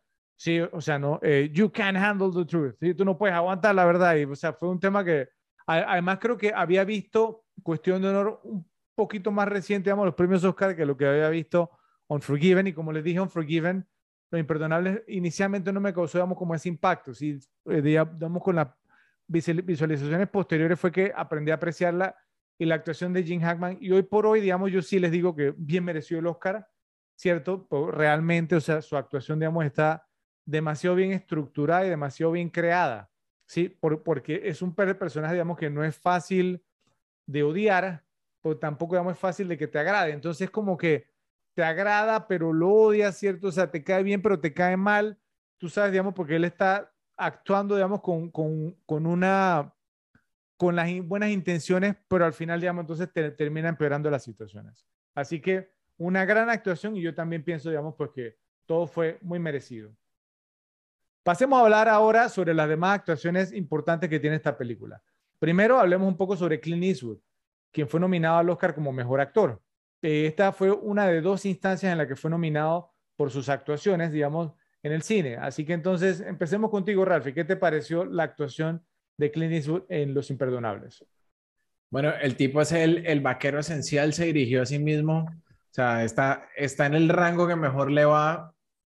Fue, fue increíble, como lo mencioné antes. Él y Jim Hackman cargaron la película, los dos eh, quedaron muy balanceados como personajes. Pareció genial. Me gustó mucho que de las películas de Clint Eastwood es la primera, o sea, o creo que fue la primera en que él apareció como ya un personaje un poco más sensible, más humano, y que eso empezó a, a, verse más a medida que, que, envejeció y, o sea, que entraron los finales de los 90 y 2000, donde él ya, ya pasa a ser más humano, pues deja de ser el, el tipo sin expresión. Ok, yo creo que si una persona vio los últimos 15 minutos de la película y te escucha diciendo más sensible, más humano. o sea, sí, entonces lo corrijo, más vulnerable. sí, ok, sí, está bien, sí. Tendríamos que pensarlo un poco. O sea, el tipo se veía, se veía y se le notaban mucho los años cuando estaba tratando de separar los cerdos y se caía. Y ves que la caída, la caída es como torpe y aparatosa y como que le cuesta o sea, el tipo tenía ya casi 60 años en ese momento. Me, recordó cuando Pedro Martínez tiró a Don Zimmer, así mismo se ve. ok, a ver, Joe. Eh, no, ¿qué te puedo decir? O sea, Clint Eastwood, o sea, Clint Eastwood, eh, prácticamente yo no te puedo decir ninguna película que actuó mal. O sea, es que Clint Eastwood es alguien que, que tú solamente lo pones en la película. Y, y tú sabes que lo, lo, lo, más gracioso de todo esto es que siendo, digamos, su personaje que comenzó con más vulnerabilidad, que, estaba, que era alguien que estaba tratando de, de ser esa otra persona de la que fue de la persona, digamos, ruda que fue en su momento, hasta en ese, hasta digamos en ese, en ese rango de actuación, el tipo se ve cool. O sea, en, en, muchas partes, o sea, se ve cool, incluso todavía cuando no bebía, cuando, o sea, todo el tema del principio de la película, salvo el tema de los cerdos y eso no, pero pero cuando él hablaba, o sea, se, eh, incluso hasta ahí se veía cool, en, en, en, esa, digamos, en, esa, en ese tipo de interpretación. Y es muy interesante ver todo el tema también, digamos, del cambio que tuvo desde el principio hasta el final de la película. Obviamente, eh, eh, por todo el tema de Bennett y de que, bueno, que, que prácticamente tuvo que, que volver a beber para volver a ser el William Money de antes, ¿no? O sea, esa pienso que es una parte muy importante, ese, yo ya lo dije antes, pienso que esa parte del trago, de cuando comenzó a haber una parte muy importante porque dijo, ok, esta es la manera que va a regresar el, el William Money de antes. Y, y, y, esa es una parte muy poderosa, obviamente, todo el tema del final. Eh, me pareció eh, una actuación muy, muy buena y muy merecida total este, la nominación al Oscar. Ok, me extrañó un poquito que yo no hiciera como la asociación un poquito de, de, los nombres, ¿no? De William Money y William Bonnie, ¿cierto? Porque él dijo que era muy, muy, fanático de las películas de Young Guns, jóvenes pistoleros. Pero miren, de antemano les pido disculpas, pero los voy a poner contra la pared con esta pregunta, ¿ok? A ver. A ver, o sea, y obviamente eh, contra la pared porque eh, Clint Eastwood creo que quedó, digamos, firmemente establecido en el episodio del bueno, el malo y el feo que pues yo lo dije, para mí es la figura más icónica en la historia de Hollywood, soy fanatiquísimo de Clint Eastwood y de todo, digamos, lo, que ha hecho en su carrera. Pero la pregunta que les tengo es la siguiente, ¿consideraría o considera a Clint Eastwood como un gran actor? ¿Sí o no? Entonces empecemos contigo, Ralph, primero. Yo lo considero muy, muy, muy, muy, muy buen actor. o sea, dentro, dentro, muy, muy, muy cuatro, pero no le das el gran. Exacto. Dentro, dentro de sus géneros. O sea, no es el tipo que tenga el rango más amplio del mundo. Él eh, hace westerns y hace dramas. Ha hecho comedia no, también. No, comedia, ha hecho, sí, Pink Cadillac. ¿Cómo se llama esta que era eh, militar? Eh, Heartbreak Rich. Heartbreak, Heartbreak Rich, esa es buena. Sí. ok, no, no las he visto, entonces me retracto. Si el tipo hace buena comedia y pudo, pudo hacer comedia. Space Cowboys también. Space Cowboys y la, la que hizo con Charlie Chin que la dirigió también, The Rookie, el novato, creo que también, ¿no? Esa era como acción comedia, más o menos. Ok, pero eh, bueno, entonces me tengo que retractar, no por, por, por ignorancia le doy el gran. Le das el gran, entonces, ok. a ver, Joe.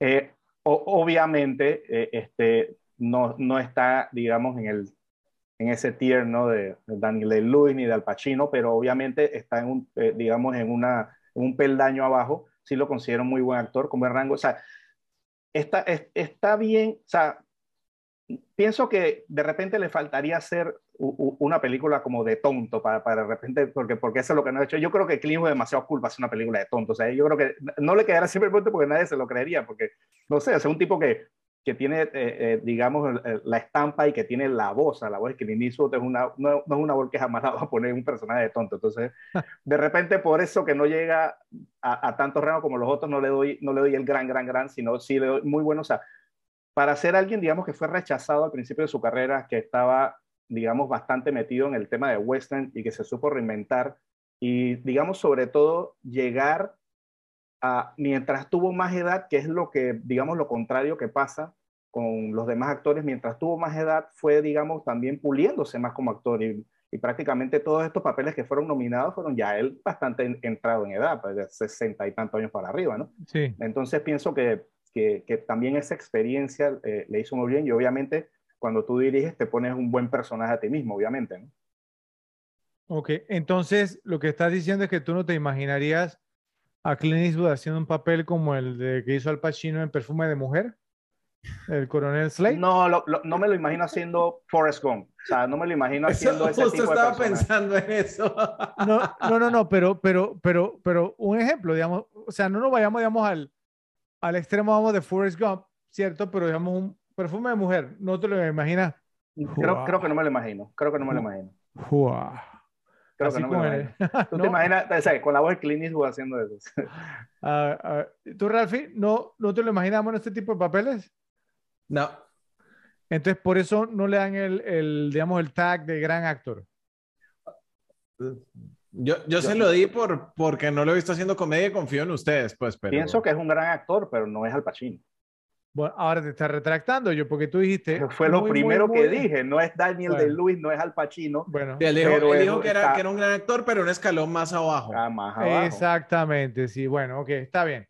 Bueno, eh, eh, yo considero igual, yo siento pues que, o sea, que es, es un actor entretenido, ¿cierto? Que nos gusta verlo, es una persona, es una, o sea, es, es una celebridad, ¿cierto? O sea, es, es un tipo, pues, o sea, que, que tiene como ese magnetismo ante la cámara que siempre lo ha tenido, ¿cierto? Y que cuando tú ves, digamos, una película de Clint Eastwood, la vas a disfrutar, ¿sí? O sea, yo, ha hecho películas que no son muy buenas, eso es cierto, pero aún las que no han sido muy, muy buenas, yo las he disfrutado, ¿sabes? Y solamente vamos, pues, con, con que él esté en pantalla. Y bueno, y, sí concuerdo también, no llega, digamos, quizás a ese escalafón, pero no sabemos si es porque nunca lo intentó, ¿cierto? Porque realmente nunca lo vimos intentarlo.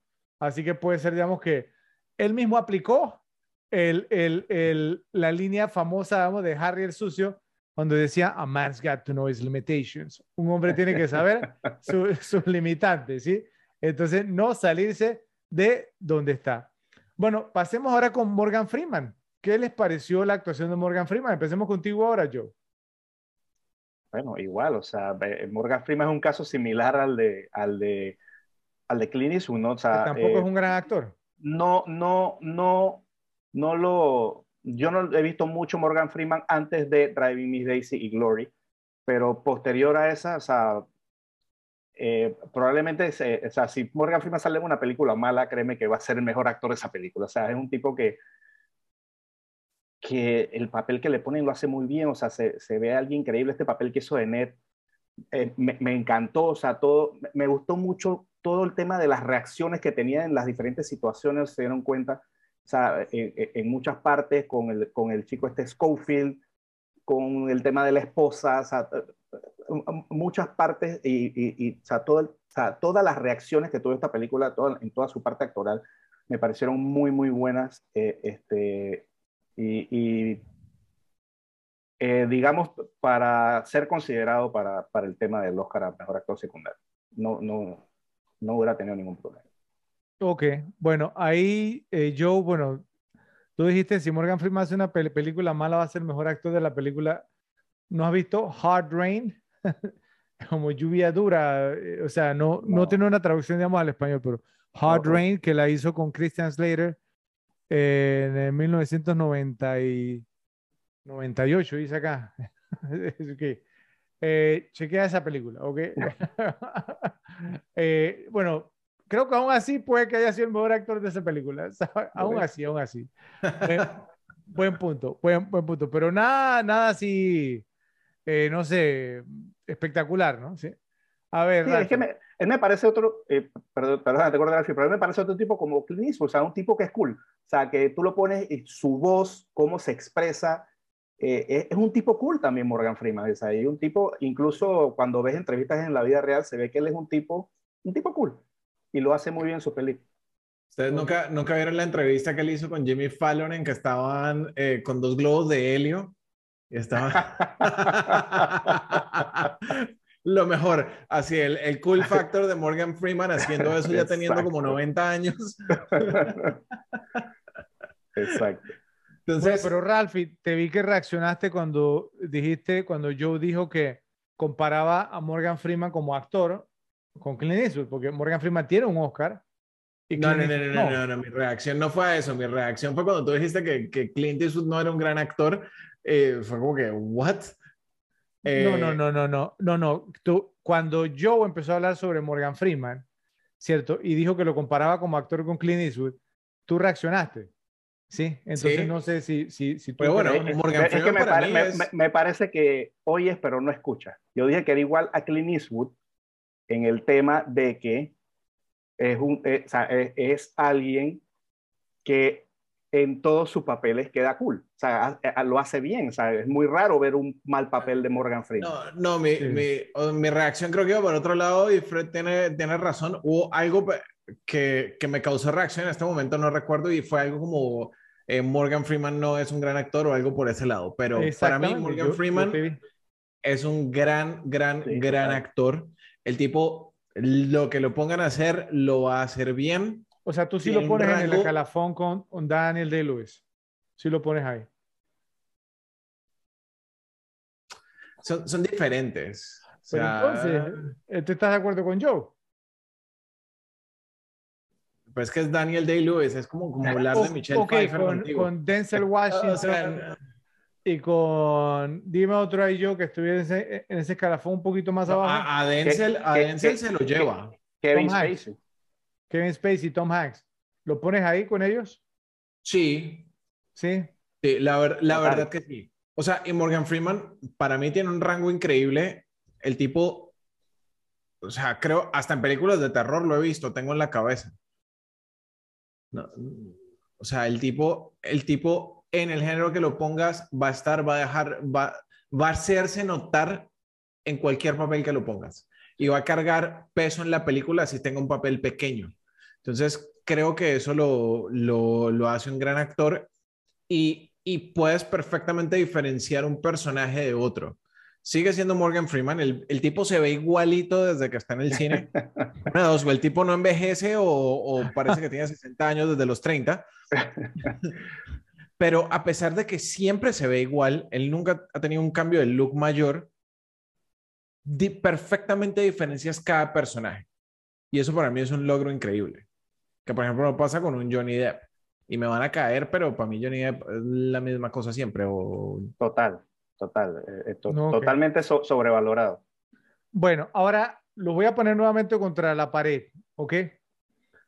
Eh, porque sucede algo, digamos, interesante con Morgan Freeman. Hay personas que han dicho esto, no, no, yo no me cuento como una de ellas, pero hay personas que sí lo han dicho, que han dicho que Morgan Freeman, digamos, pues que ha, ha caído como más o menos en algo similar, no hasta el, o sea, no, hasta el punto al, al, que ha caído, digamos, Sam Jackson, de que han actuado en demasiadas películas, ¿sí? Y que, o sea, que no le dicen que no a ningún papel aparentemente y que eso, y que eso digamos, como que ha, ha, afectado o está afectando su legado como grandes actores.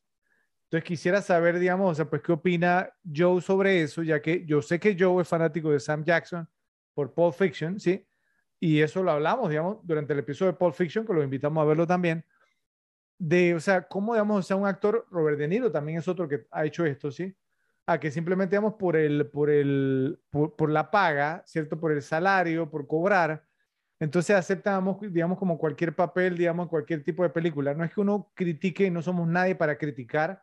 La persona tiene derecho, digamos, de ganarse la vida, ¿cierto? Pero también, digamos, hay un tema, legado, o sea, pues son personas muy importantes y que tienen un lugar grande, digamos, en el corazón de millones de personas que los han seguido, han seguido sus carreras. Entonces, ¿tú qué opinas? Yo, en cuanto a Morgan Freeman y esa comparación que le tienen con Sam Jackson.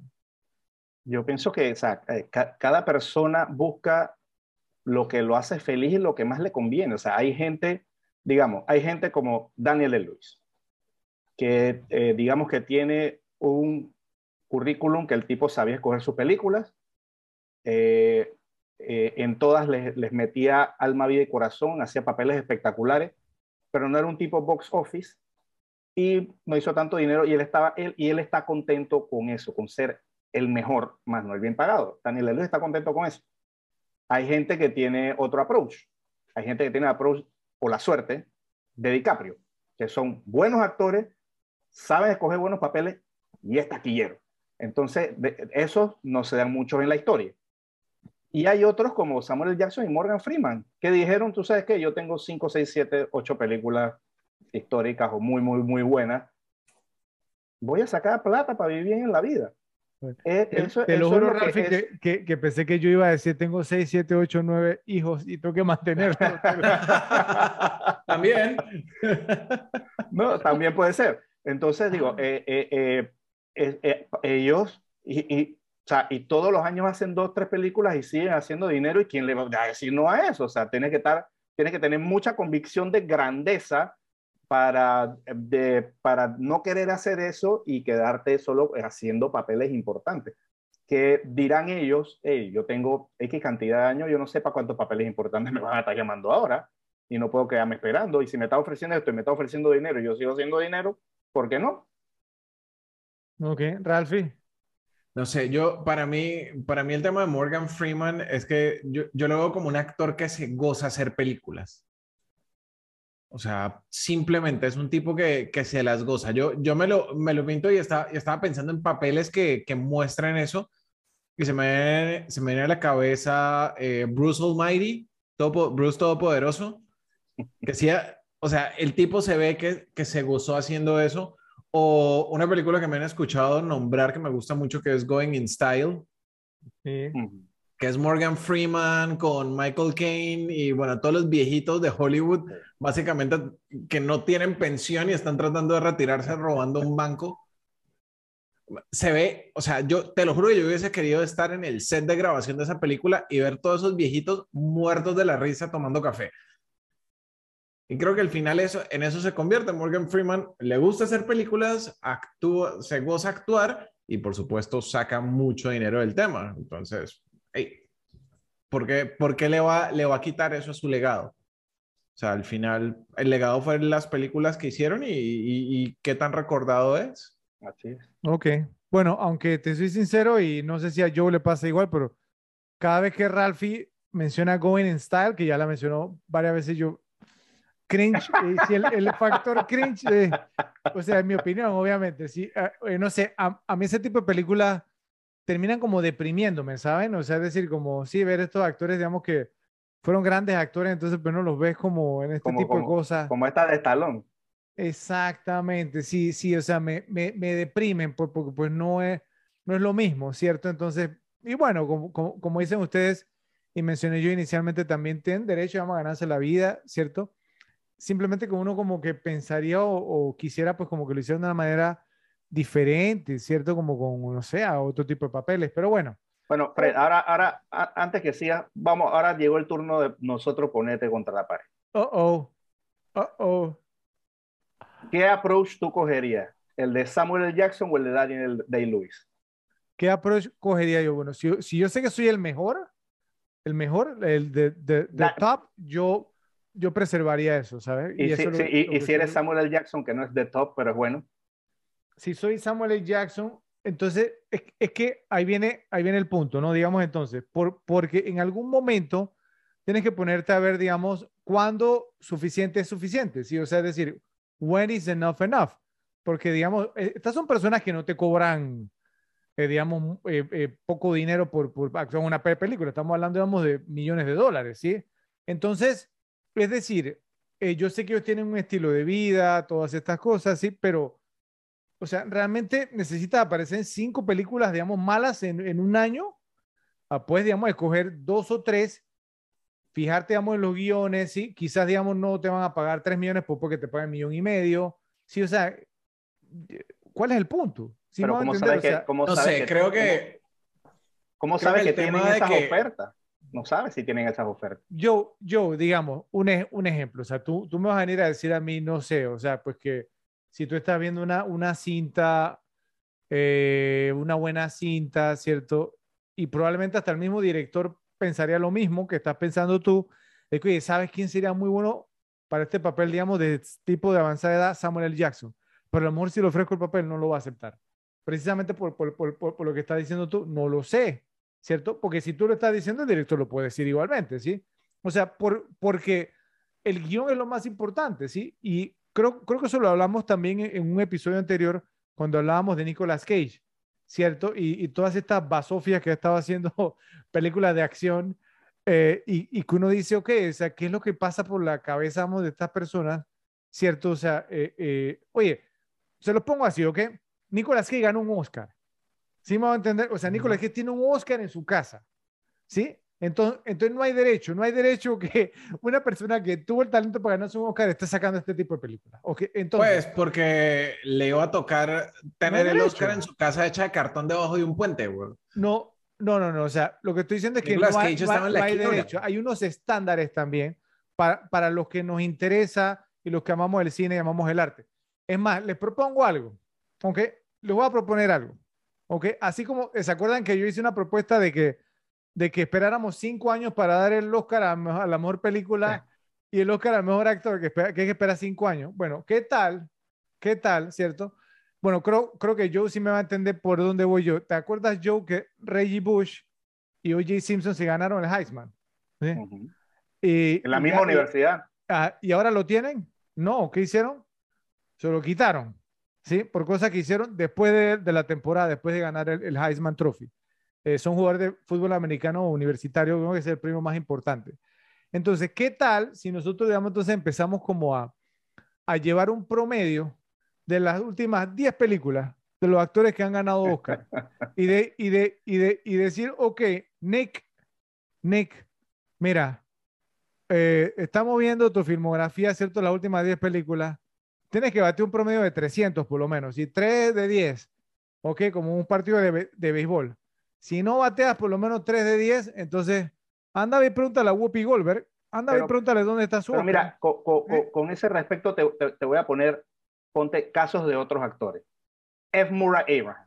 ¿Tú crees que F. Murray Abraham no estaría contento con la carrera de Samuel L. Jackson? O sea, de, o, de, o de Morgan Freeman. O sea, me, refiero, me, refiero, me refiero monetariamente, probablemente no le llegaron papeles. ¿Qué pasa en el caso de gente como Morgan Freeman sobre todo? Que alcanzaron el éxito, éxito pienso que a mucha edad. Entonces, esos papeles para esos personajes tampoco es que son los más prolíficos en Hollywood. Entonces, los tipos han tenido que capitalizar a su edad con lo que les toca. E, ese argumento te lo compro más porque creo que Sam Jackson tenía 47 años cuando hizo Pulp Fiction. Creo, que fue lo que hablamos, ¿no? Sí.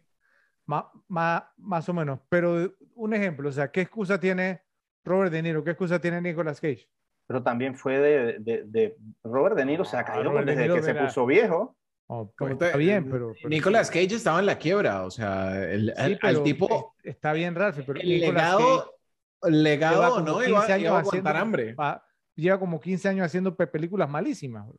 Sí, sí, sí, porque el tipo, el tipo hace años está en la quiebra y no, no puede.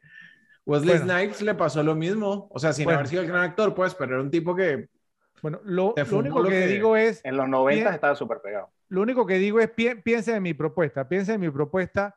Agarramos a Robert De Niro, ¿no? Y le, y le decimos, Robert, mira, estamos viendo tus últimas 10 películas, ¿sí? Eh, puede que no, no, no, no te vamos a quitar de Toro Salvaje, ¿cierto? Pero El Padrino parte 2 mejor actor secundario, ese te lo quitamos, te lo quitamos y esperamos hasta que venga el estreno de tu, de tu próxima película. Si es mala, entonces permanentemente. Si, si no anda ahí, pregúntale, pregúntale a Whoopi Goldberg, pregúntale, digamos, después que ganó el Oscar, las películas que hizo. Anda a pregúntale.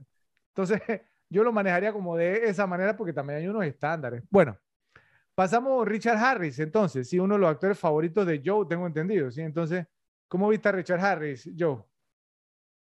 Me pareció excelente, obviamente, este, en el poco tiempo que tuve en pantalla, me parece que es de esos personajes claritos que te acuerdas de esta película. Eh, no me acuerdo, fíjate, cuando estaba viendo esta película, estaba tratando de acordarme en qué otro programa habíamos mencionado a Richard Harris. También hablamos del tema de su voz reconocible. No me acuerdo en qué otro programa. Gladiador. En el episodio. En Gladiador, correcto, en Gladiador. Que es otro tipo que tiene esas voces reconocibles, ¿no? Igual que Peter O'Toole, que toda esa gente. Eh, y obviamente, este, los minutos que estuve en pantalla, obviamente se nota su talento, o sea, el, talento que tiene, que tiene Richard, bueno, que tenía que tenía Richard Harris. Eh, eh, me pareció excelente todas las escenas que salieron de parte del tren cuando estaba provocando a la gente con todo el tema de los presidentes de los reyes. Eh, me pareció muy bien, está muy, muy bien en el papel, este, en el papel que le dieron. La verdad que lo hizo muy, muy bien, un personaje importante, aunque salió poco porque prácticamente fue el ejemplo que puso ¿no? el pequeño Bill. Y sí, o sea, me pareció muy, muy buena, muy sólida actuación total. Ok, Ralphie. Sí, completamente de acuerdo con Joe. Richard Harris la hizo. Su voz lo hace altamente reconocible. no, no digo cargó la película, pero, o sea, tuvo, tuvo impacto durante la película. Fue un papel pequeño, pero que es fácil de recordar. O sea, todo mundo, o, o, para mí, por ejemplo, que, que, me vi la película recientemente, fue de los personajes que me causó impacto que desde la, la vi la primera vez y se me quedó completamente en el radar. Entonces creo que es un muy, muy buen trabajo solo, solo con eso, pues. Y, el, y el rango de verlo, de verlo supremamente confiado de sí mismo, llegando básicamente a, a, a mandar en el pueblo, o llegando a pisar fuerte en el pueblo y salir con el rabo entre las patas fue muy, muy, muy chistoso. Bueno, ahora, y precisamente fue por eso que quise dejar a Richard Harris de último, porque yo sabía, yo algo, algo dentro de mí me decía que usted se iba a poner del lado de, de Morgan Freeman, de Robert De Niro, de Sam Jackson, de Nicolas Cage y que los iban a defender justo como lo hicieron. Entonces, ahora, Richard Harris, cuando hizo esta película, tenía 62 años, porque él nació en 1930, ¿cierto? La película es de 1992. Entonces, Richard Harris es un perfecto ejemplo de un actor que manejó sus años dorados de una manera decorosa, de una manera, digamos, entonces, o sea, con, con estilo. Si no le hizo, digamos, entonces daño a su propio legado. ¿Ok? Digamos, supo escoger, digamos, los, los, los, papeles que, que, iba a hacer. Y viendo su filmografía, y yo lo hablaba, Gladiador, ¿cierto? El Conde de Montecristo, ¿te, ¿te acuerdas de su papel en esa película? Yo, ¿cierto? Excelente cinta. Y luego, digamos, entonces, hasta la de, de Harry Potter, ¿cierto? O sea, la primera, porque murió después de la segunda. Eh, exactamente, sí. Entonces, o sea, pero, pero, pero todo, digamos, o sea, él son, hay una manera, vamos, de hacer las cosas y hay otra manera, vamos, entonces, bueno, de... Él, él es inglés como Daniel Day-Lewis, tiene otra manera de pensar, no sé. Pero por, por, eso tú me preguntaste a mí cómo lo manejarías tú. Yo digo, bueno, bueno, ok, es un tema, vamos, de que también, o sea, si te costó trabajo, ¿cierto? o sea, como armar, digamos, for, forjarte, digamos, entonces, pues no, de esta imagen y un legado, y luego vienes, pues no, y empiezas, digamos, a aparecer en cualquier basofia que salga, entonces, claro, o sea, y, digamos, entonces, pues como fanático de estos actores, miren, yo, yo lo digo porque me importa. ¿sí? O sea, si no me importa, diría, sabes que salen todo lo que quieras. Pero como soy fanático de ellos, sí, entonces, o sea, pues me, o sea, me, no me gusta, pues, ¿no? Digamos, eh, Robert De Niro dije, Dirty Grandpa, ¿cierto? Es decir, ¿qué haces tú en Dirty Grandpa? ¿Sí me va a entender? Y yo sé que a Ralphie le encantó, sí, pero, ay, no, o sea, Samuel L. Jackson dirá, yo tengo la, la, tarjeta de Quentin Tarantino. O sea, yo estoy seguro que en la última película de Tarantino va a salir también. Entonces, él, él, ahí tiene su, su, su, digamos, tiene su cuota de películas buenas con Tarantino y lo demás recoge billetes. Bueno, al final de cuentas, creo que la única opinión que, que, que cuenta es la de los repes. Eh, les pedimos, por, por favor, que en la sección de comentarios nos, nos, hagan saber de qué lado se inclinan. Como mencionamos al inicio de, de este episodio, todo el mundo tiene derecho a su opinión. Obviamente Ralphie y yo, digamos, han dejado muy clara su opinión, que ellos no les importamos que sus, héroes de actuación denigran, digamos, entonces, pues no su imagen siempre y cuando se ganen eh, plata. En el, en el caso mío, a mí no me gusta verlos así. Díganos, por favor, qué opinan y nos lo hacen saber en la sección de comentarios. Durante más de medio siglo, Clint Eastwood ha sido una de las estrellas de cine más grandes del mundo. Cómodo en papeles del oeste y contemporáneos, su gruñido medido de voz ha sido una parte clave en la creación de personajes tan icónicos como El hombre sin nombre y Harry el sucio. No entraremos tan a fondo en su carrera como actor, ya que eso lo hicimos en el episodio de The Good, The Bad and the Ugly, El bueno, el malo y el feo. Entonces nos enfocaremos un poco más en su carrera como director y en lo aclamado que ha sido con las cintas que ha dirigido y producido. Comenzando con el thriller Play Misty for Me, Obsesión Fatal. Eastwood ha dirigido más de 30 películas, incluidos westerns, películas de acción, musicales y dramas. Es uno de los pocos actores de Hollywood que también se ha convertido en un director de éxito comercial y de crítica. Desde los primeros días de su carrera, Eastwood se sintió frustrado por la insistencia de los directores en que las escenas se rodaran varias veces y se perfeccionaran. Y cuando comenzó a dirigir en 1970, hizo un intento consciente de evitar cualquier aspecto de la dirección que le hubiera sido irritante como actor. Creo que lo ha hecho muy bien porque todo el mundo dice, ¿no? El resultado de esto es que Eastwood es reconocido por su eficiente dirección cinematográfica y su capacidad para reducir el tiempo de filmación y controlar los presupuestos. Por lo general, evita los ensayos de los actores y prefiere completar la mayoría de las escenas en la primera toma. Esto iría un poquito en contra de lo que nos ha predicado mucho Joe en cuanto a lo que es los ensayos y la práctica. Entonces, sus prácticas cinematográficas eh, tan rápidas se han comparado con las de Woody Allen, Ingmar Bergman, Jean-Luc Godard y los hermanos Cohen. Entonces, les pregunto, ¿qué les pareció la dirección de Clint Eastwood en Los Imperdonables? Empezamos contigo, Joe. La verdad que siempre eh, eh, impresiona ver los resultados que tiene Clint Eastwood con, precisamente con eso que tú dices, porque obtiene excelentes resultados con una metodología que probablemente ningún director que no haya sido actor la, eh, aplique.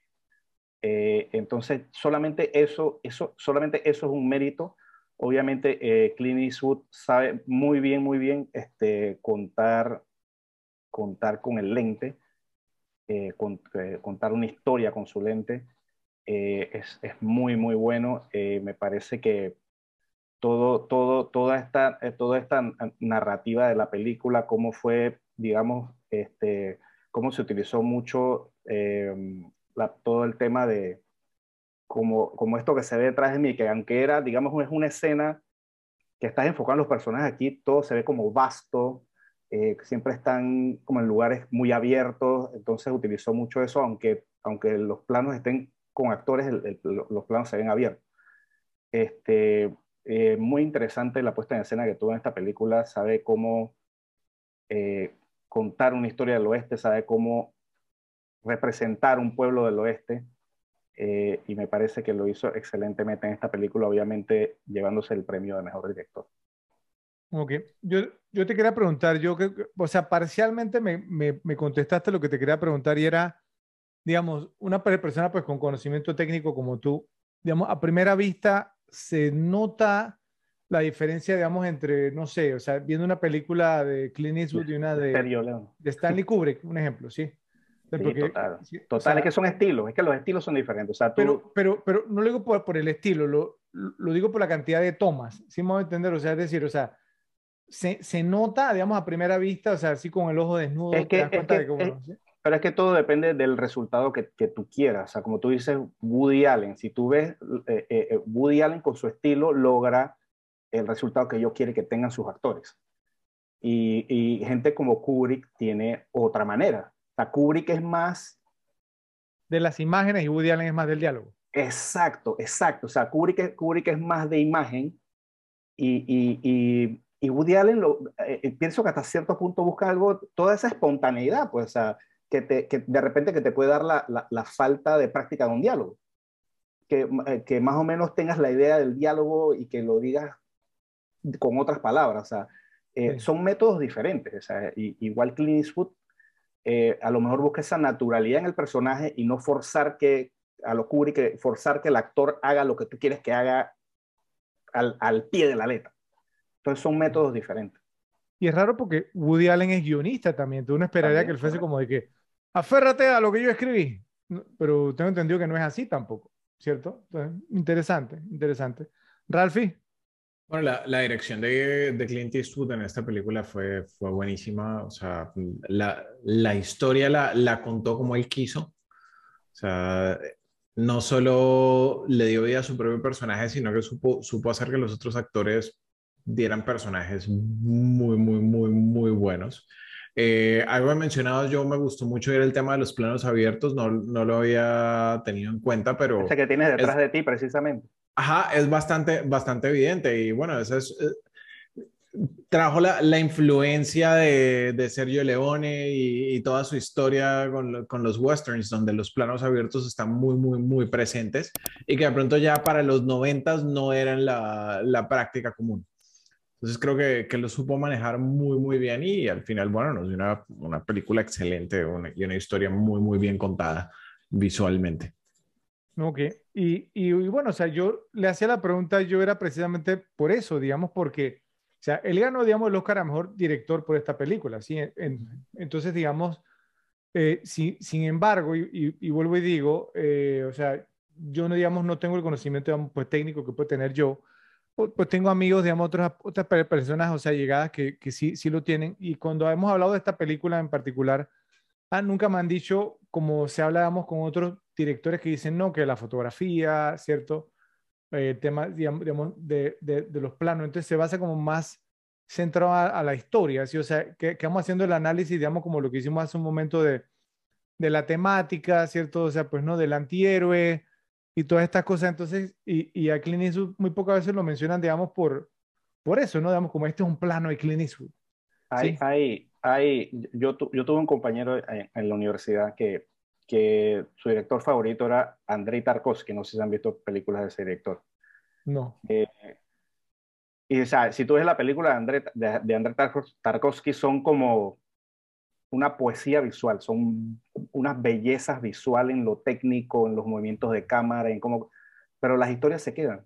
Para mí las historias de ese director le faltan. Es como Bergman.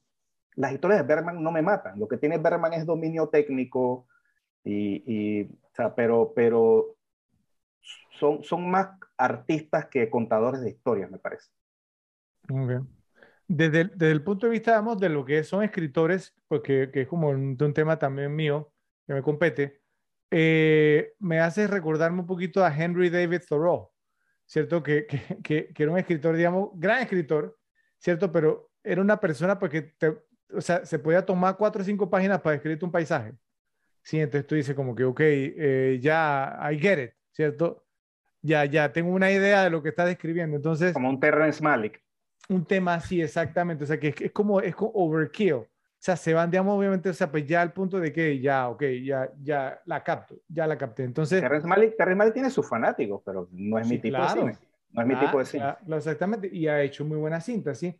Lo que pasa, digamos, es que hay que saber, digamos, como distinguir entre la parte, como tú comentabas yo, o sea, entre lo comercial, digamos, y lo artístico. Pero, digamos, entonces, un, un, una, una persona que lo hemos eh, digamos, mencionado un, un, par de episodios acá, Vin, Vincent Gallo, eh, ¿cierto? Vin, Vincent Gallo, ¿qué se llama? O Vincent Cassel. No, no, Cassel no. es el actor, Gallo Cassel es el director. es el actor, sí, y Vincent Gallo es el director. Sí, hizo el, Brown Bunny, tu película el que, favorita, el Brown que, Bunny. El que, el que hizo de Brown Bunny no, no es mi película favorita. eh, yo sé que tiene tu escena favorita, en la historia del cine y ya sé cuál es.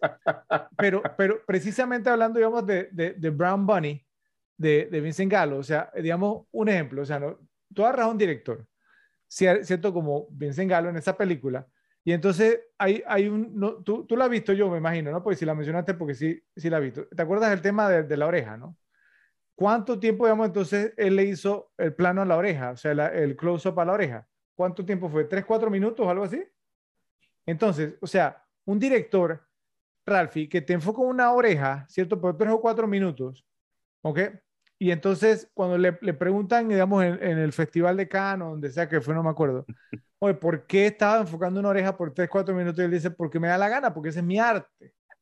¿Sí? Entonces, entonces, o sea, ahí es donde tú tienes que saber, digamos, entonces trazar la raya y decir, ok, La persona promedio no quiere ir al cine, ¿cierto? Ver una película donde tú enfocas una oreja por tres o cuatro minutos simplemente porque te dio la gana. Sí, sí, sin ninguna importancia narrativa. Exactamente, o sea, no cumple ningún propósito, sí, pero para él es arte. Ahí es donde viene el punto, ¿sí? Y, y entonces todo tiene su razón de ser. Y yo creo que es por eso, digamos, o sea, Clint Eastwood, él es un entertainer. Sí, creo que seríamos entonces, o sea, la, la, la palabra, digamos, o sea, es un showman, él sabe lo que la gente quiere, ¿cierto? Y él simplemente, él, he delivers, o sea, él le da a la gente lo que quiere, porque toda su carrera se basa en eso. Y una cosa yo sí les digo a ustedes, las películas de Clint Eastwood, para bien o para mal, siempre son entretenidas. Buenas o malas, son entretenidas. Y ese, digamos, entonces para mí es el legado que me va a dejar.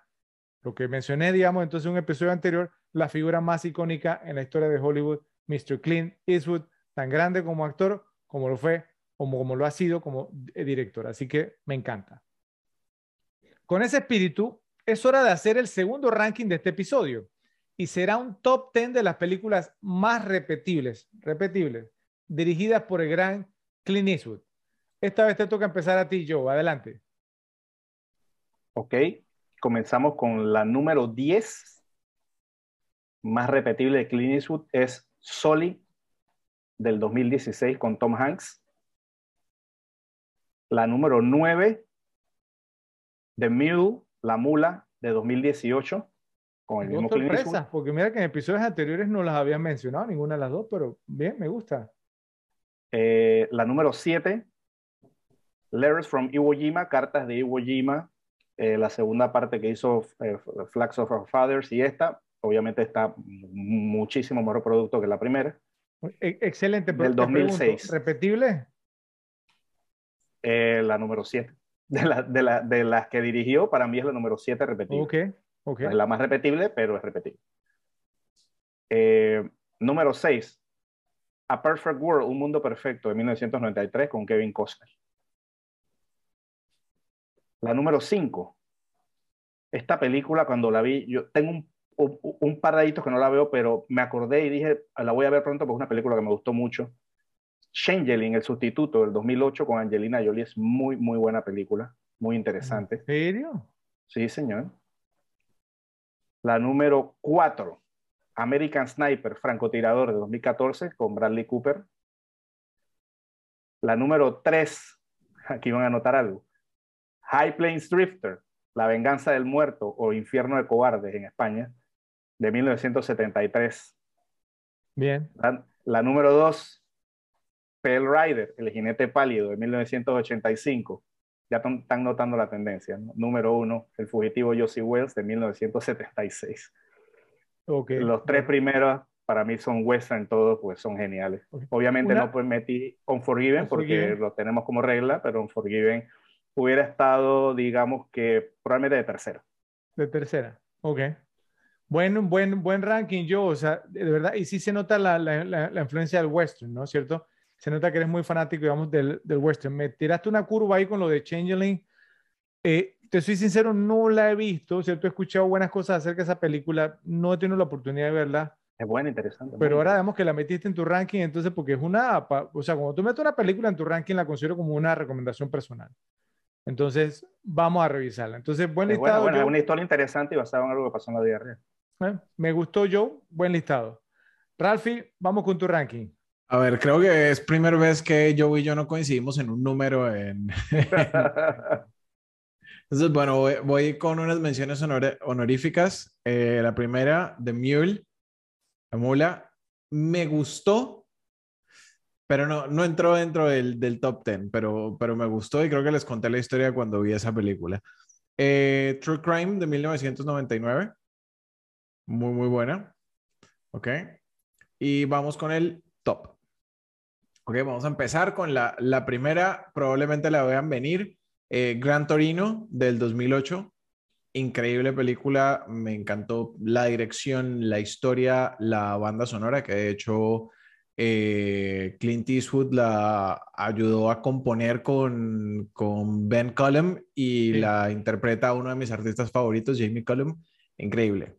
número eh, dos. Entonces, ah, o sea, esa es la número uno, o sea, la más repetible dirigida por Clint Eastwood, Gran Torino. Para mí. Ok, número dos, Río Místico del 2003. muy, muy, muy, muy buena. Número 3, Cartas de Iwo Jima, Letters from Iwo Jima, Iwo Jima del 2006. Número 4, Cry Macho del 2021. No Me la visto, gustó mira. bastante esa película. Yo no la he visto, mira. No lo he visto. Número 5. sorry, número 5. Sully del 2016. Ok, coincidiste con esa porque yo también la tiene en su. Exacto, pero no en el mismo. No en el La mismo tenía de número. 10, La sí. tenías de 10, ¿verdad? Ujú. Ok.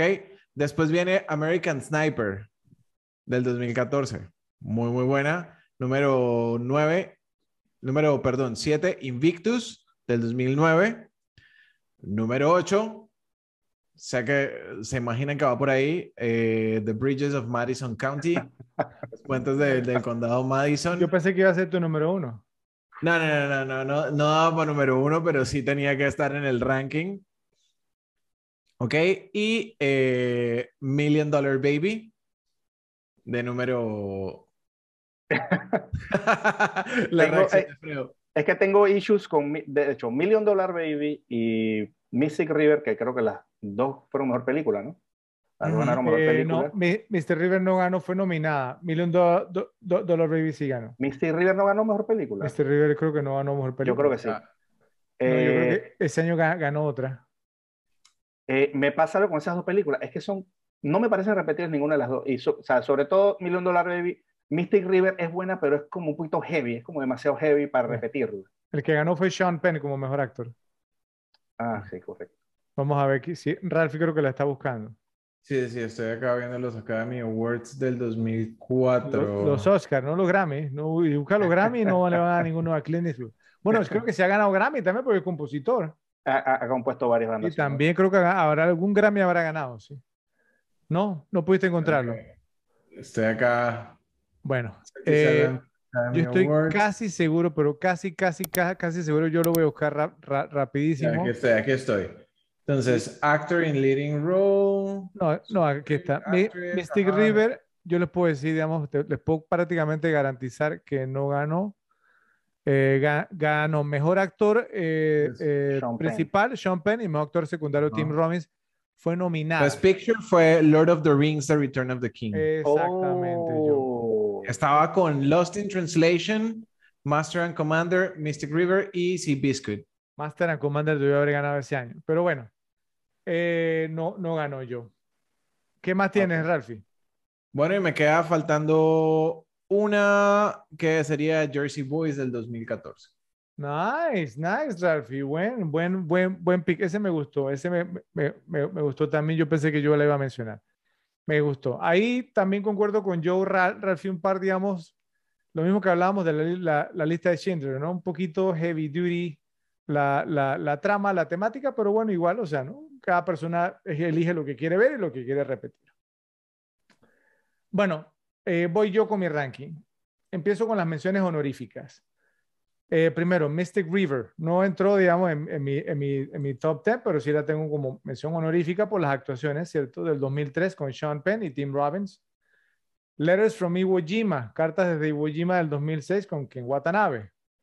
Y Jersey Boys, también, Ralphie, ¿cierto? Persiguiendo la música, se llama en español, del 2014 con Christopher Walken.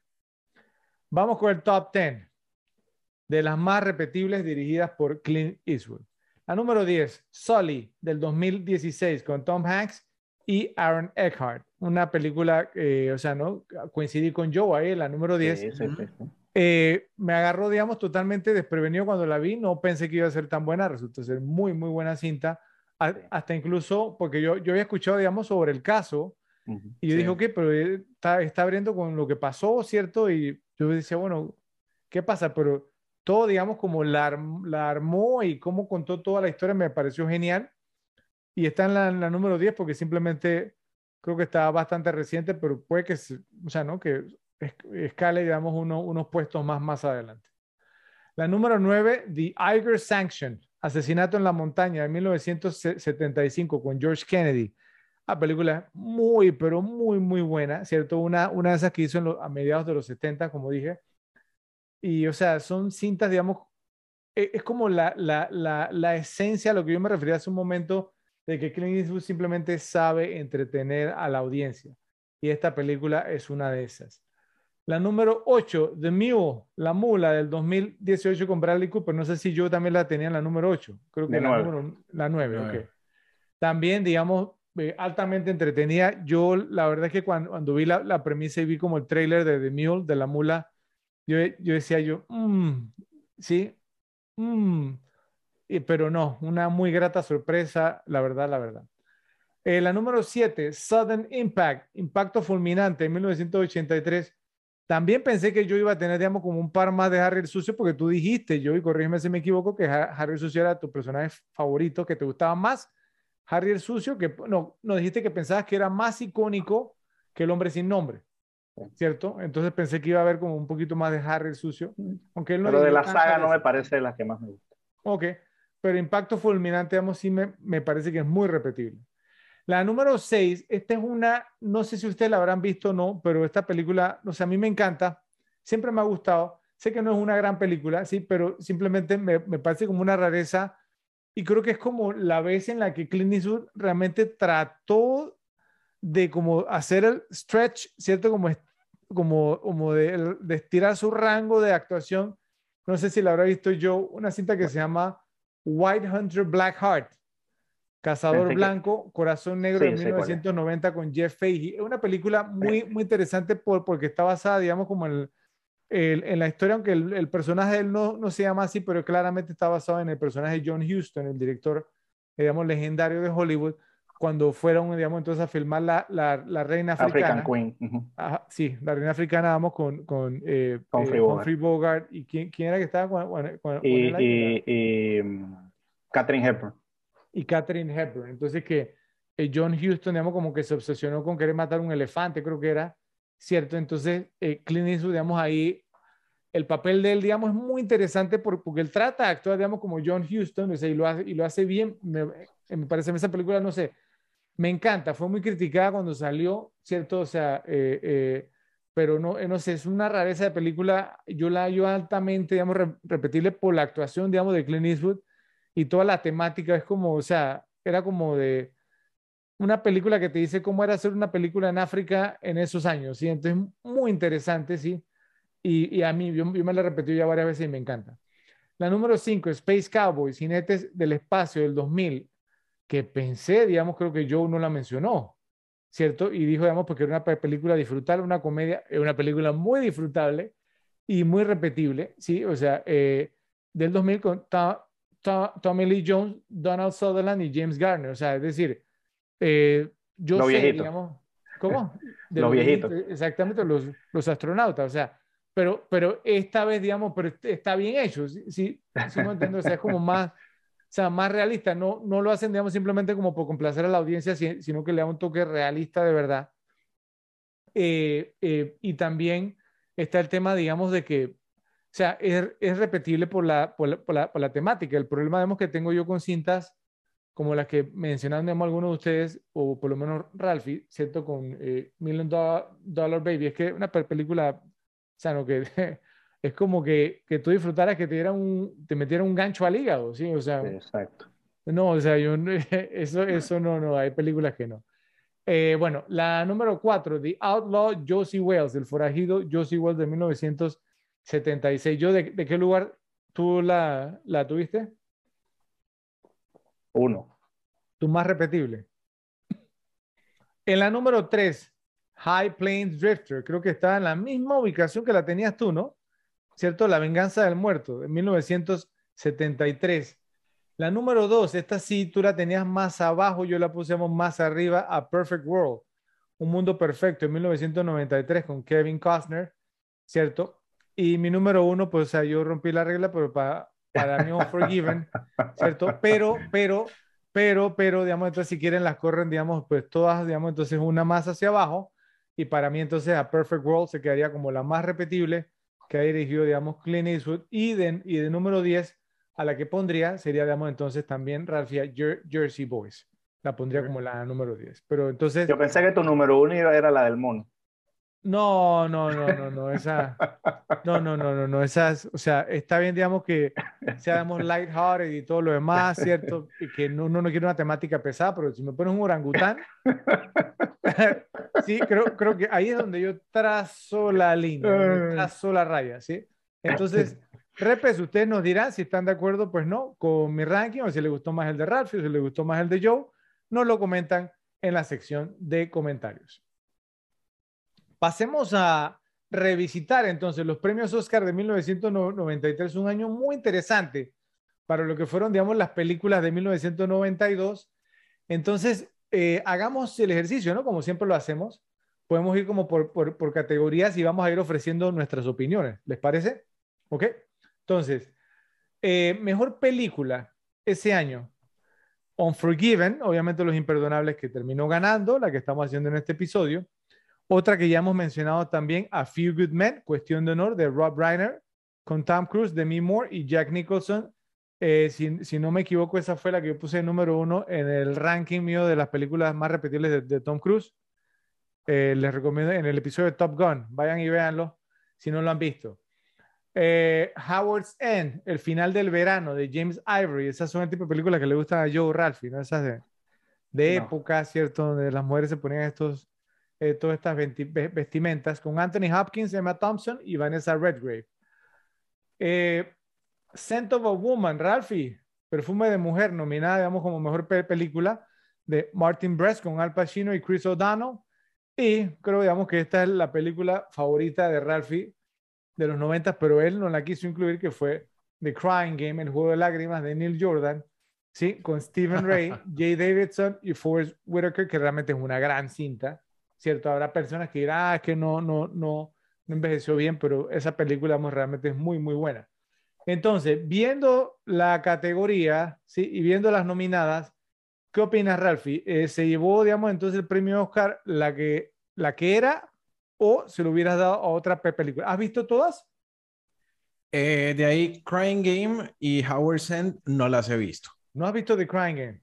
No. Oh, ok, ok. No digas nada. Yo. Entonces, entre Unforgiven, A Few Good Men y Scent of a Woman, ya yo está sé difícil. Por cuál te vas a ir. Ya yo sé por cuál te vas a ir. Obviamente, Scent of a Woman hubiera sido un muy, muy buen ganador del Oscar. Eh, hubiese estado realmente contento con cualquiera de las tres. Ok, yo no, tú no habías ni terminado y ya estaba haciendo así. A ver, yo. Eh, no, sin Jockey, eh, Unforgiven. Ninguna, ninguna para mí está ni cerca. Ok. Eh, como, como lo mencioné al inicio, cuando hablamos de por qué es repetible, en el momento, sí, y, lo, y lo volví a repetir, A Few Good Men, cuestión de honor, la había visto más recientemente, me había impactado la actuación de Jack Nicholson, ¿cierto? Me había gustado mucho como película, pero sí estoy de acuerdo con Joe, o sea, ya viendo, digamos, las candidatas y demás, para mí Unforgiven, digamos, o sea, ninguna duda, pero es que ninguna duda fue la mejor película de ese año, digamos, está correctamente premiada. Una de esas raras instancias en las que, no, los premios Oscar, digamos, entonces le, pegaron bien. Pasamos a la categoría de mejor actor. Al Pacino ganó por Scent of a Woman, Perfume de Mujer, su primer Oscar, ¿cierto? Pues eh, creo que el único hasta el momento, oigan, cierto, es el único que ha ganado Al Pacino. Increíble. ¿Verdad? Increíble, es increíble. Pero bueno, un, actor, digamos, pues que, o sea, me dio mucho gusto cuando lo ganó porque es muy fanático de Al Pacino yo eh, y no había ganado, digamos, ningún Oscar que me, me pareció una injusticia total. Clint Eastwood por Los Imperdonables, por Unforgiven. Denzel Washington por Malcolm X, Malcolm X. Robert Downey Jr. por Chaplin y Stephen Ray por The Crying Game, el juego de lágrimas. Ahora, Joe, cuéntanos, ¿qué te pareció esta categoría? ¿Piensa que se hizo justicia? Lo hubieras, lo hubieras llevado en otra dirección, ¿qué opinas? Eh, creo que esto ya lo mencionaba antes. Pienso que le dieron a Al Pacino el Oscar probablemente por uno de sus menos memorables actuaciones en su carrera, en mi opinión. No es que sea mala, obviamente es una buena, eh, buena actuación, pero digamos, de películas y de actuaciones me quedo con muchas otras antes que eh, entonces pienso que más o menos que fue un premio de consolación. En mi opinión, si me preguntaras a mí, pienso que el legítimo ganador era Denzel Washington por Malcolm X. Ok. Ralphie. Estoy de acuerdo con, con Joe. Eh, Denzel Washington, Malcolm X, la votó. Total. Okay, ese, okay. ese, era el ganador completo sin haber visto pues The Crying Game, pero asumo que no, no, no entra dentro de la competencia la, para ustedes. No, tampoco. sí entra, sí entra. La de Crying oh. Game es muy buena. Sí, sí, sí. Ahora, pero pr pr primero que todo, ¿no? o sea, yo concuerdo con ustedes, ¿sí? Eh, y yo pienso porque fue una sorpresa que no ganara Denzel ese año, pero bueno, de todas maneras terminó ganando, ¿cierto? Después. Eh, ahora, lo, lo, lo, de Al Pacino, yo no voy a mentir, o sea, yo sí me sentía aliviado porque yo decía que no puede ser, ¿cierto? Que exista un mundo donde Al Pacino no tenga un Oscar como, como mejor actor, eso, eso es ridículo, ¿sí? O sea, con la carrera que ha tenido este señor, ¿cómo es posible? ¿Ok? Eh, pero les quiero preguntar si hubiera valido la pena hacer, digamos, entonces un caso, presentar un argumento a favor de Robert Downey Jr. por Chaplin. Sí. Pienso que hizo muy, muy buen papel. Pienso que hizo sí. muy, muy buen papel, pero es más, si me preguntas, probablemente el segundo mejor. Después, después del de Denzel. El segundo mejor después del de Denzel. ¿Tú qué opinas, Rafa? ¿Has visto Chaplin? Oh. Sí, sí, sí. Chaplin sí la vi. Muy, muy, muy, muy buena. Pucha, no sé, es que a mí, a mí la, la, actuación de Al Pacino, la verdad, me gustó muchísimo. Entonces podría ser, estaría ahí peleándose el segundo lugar Al Pacino y, y Robert Downey Jr. Ok, entonces, tú pones como un empate virtual entre los dos ahí. Uh -huh. Ok, me parece bien. Pasamos a mejor actor secundario. Ya hemos comentado que Gene Hackman ganó por Unforgiven. Los otros nominados fueron Al Pacino por Glengarry Glenn Ross, El precio de la ambición. Jack Nicholson, ya lo hemos mencionado, por A Few Good Men, Cuestión de Honor. David Paymer por Mr. Saturday Night. No le encontraríamos ningún tipo de traducción a esa película, pero una buena actuación, yo la he visto. Y Jay Davidson por The Crying Game, El juego de lágrimas. Entonces, ahora Joe, vamos contigo. ¿Qué bueno, opinas de esta categoría? Bueno, como, como dije antes, no me hubiera puesto bravo con, si ganaba Nicholson. Si ganaba Nicholson. Uh, me parece, repíteme las dos primeras que mencionaste, una ahí que me interesó. Las dos primeras que mencioné fueron pues, eh, Jim Hackman y Al Pacino. Pacino luego, Glenn... No, no. Jack Nicholson, Ajá, Al Pacino por Glenn, okay. Glenn Ross, David O- o- Paymer y o- Jay Davidson. Con eso quiero comentar que o sea, Al Pacino, con todo y que digamos que hizo un buen papel en Glenn Gallagher y Glenn Ross, me parece que el, que el que se hubiera entrado ahí y lo debía haber ganado hubiera sido el verdadero mejor actor de reparto de esa película y fue Alec Baldwin. O sea, Alec. Baldwin para mí es el personaje más memorable de esa película. Sí, Sí, En- totalmente. En 15 minutos que estuvo ahí en la película, eh, es el más memorable de la película. Entonces, no fueron si hubiera 15, estado- minutos, fueron menos de 10, yo. Bueno, entonces pi- pienso que como- sí, el monólogo son como siete minutos. Exactamente. si, sí. si, si, si hubiera estado Alec Baldwin nominado, pienso que hubiera sido Alec Baldwin. Pienso que, este, bueno, ya lo dije antes, obviamente, que no estoy en desacuerdo con que haya sido eh, Jim Hackman, pero tampoco hubiera estado en desacuerdo si hubiera sido eh, Jack Nicholson. Ralphie. A mí me gustó más Jack Nicholson, la verdad. El, el papel de él en A Few Good Men creo que, que fue mejor que el de Jim Hackman en Unforgiven. De pronto, eh, Unforgiven apenas llegó a mi, a mi radar recientemente, pues. Entonces puede que eso haya, haya influido, pero yo hubiera estado bien con, con Jack Nicholson sin demeritar el hecho de que Jim Hackman ganó por Unforgiven. Es como más Claro. recordado el de Jack Nicholson, ¿no te parece? Eh, es, es que, es que es- una de esas actuaciones más, de esas que le gustan a Ralphie, más Claro. vociferantes, ¿cierto? Esa, no, tú me quieres en esa pared, me necesitas en esa pared. Ese, ese eh, es un Ralphie special, ¿sí? Entonces, o sea, eh, está hecha pa- para él. Entonces, no, y es una gran actuación, o sea, como les dije, o sea, yo, a mí me cautivó también. Pero como les digo, o sea, ya cuando te pones, digamos, como a ver o sea, ¿no? todos los matices de la actuación de Jim Hackman, como les comentaba, es decir, e- es muy difícil, porque Es digamos, o sea, profunda, ya- es más Nicholson era el villano ¿eh? en cuestión de honor y como villano lo hizo muy, muy bien. El solo hecho de que nosotros hayamos, digamos, tenido que tener una discusión, una, un análisis sobre si Jim Hackman era bueno o era malo, con eso nos está diciendo todo lo de la actuación de él, ¿cierto? Y, y- y lo compleja que fue. Sí, Por- porque era un tipo que hasta incluso se veía como agradable. está construyendo su casa, ¿cierto? El tema de las goteras del techo, ¿sí? O sea, era, era un tipo hasta que caía bien, o sea, yo, yo creo que yo me hubiera tomado un par de cerveza con, con, con, con, el pequeño Bill. Hey, Bill, pásate, vamos a parquear y tenía buenas historias, ¿cierto? Hasta el, hasta el primer trompón que te metas y yo. Ah, bueno, ahí, ahí sí, ya, claro. Aníbal Lecter también tenía buenas historias, pues, pero... pero, pero, pero, pero yo, yo, yo no hubiera estado strap, yo no hubiera estado, digamos, con un arma, entonces ahí no había problema, ¿no? ¿Sí?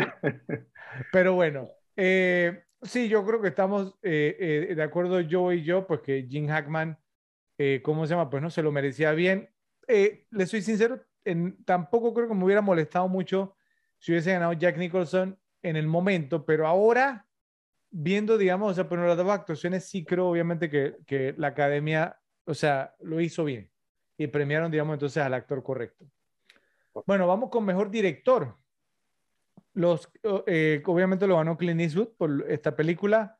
Los otros nominados fueron James Ivory por Howard Sand, El final del verano, Martin Brest por Scent of a Woman, Perfume de Mujer, yo creo que ya sabemos por cuál se va Ralphie. Eh, Neil Jordan de Crying Game, El juego de lágrimas, y Robert Altman por The Player, Las reglas del juego, Joe. A ver, Joe, ¿cómo lo ves? Uh oh. Mientras más larga la pausa, significa que más peligroso el tema, Ralphie. pienso, que es, pienso que es justo que el Eastwood, pero Neil Jordan es un eh, eh, eh, cercano segundo lugar por el tipo de película, una película muy atrevida para, para su época, ¿no? Muy diferente. Neil Jordan, si no sabes, Rafa, es el director de Entrevista con un vampiro también. y, me parece que The Crying Game fue una película impactante en su momento, o sea, fue toda la temática. Sí, muy buena. Y, no, y, yo la vi recientemente, es muy buena, pero, pero ahora es por lo, porque tú siempre me has dicho, yo, cierto que el premio a mejor director se debe dar, digamos, por las cualidades técnicas y lo que demuestra el director. Tú estás hablando ahora de lo impactante que fue la película en su época, entonces te estás contradiciendo mi opinión y te digo el por qué. Porque, digamos, entonces si es así, le das un Oscar al que hizo To Wong Fu, thanks for the, for the memory. No, pero, pero, pero, pienso que, pero pienso que le das el tratamiento de John Woo con Brokeback Mountain. O sea, es, eh, eh, eh, le dan como unos extra points por atreverse a hacer esas películas que nadie se atreve a hacer. Bueno, Ralphie, a ver. Digo, dije John Woo, era Ang Lee, perdón. Era Ang Lee, era Ang Lee. Woo, ni por ahí se aparece. Ya, ya, ya, yo iba a decir algo. Está bien, John, bien, John bien. Woo no se aparece en los Oscars, pero es que ni para servir un trago. Ok.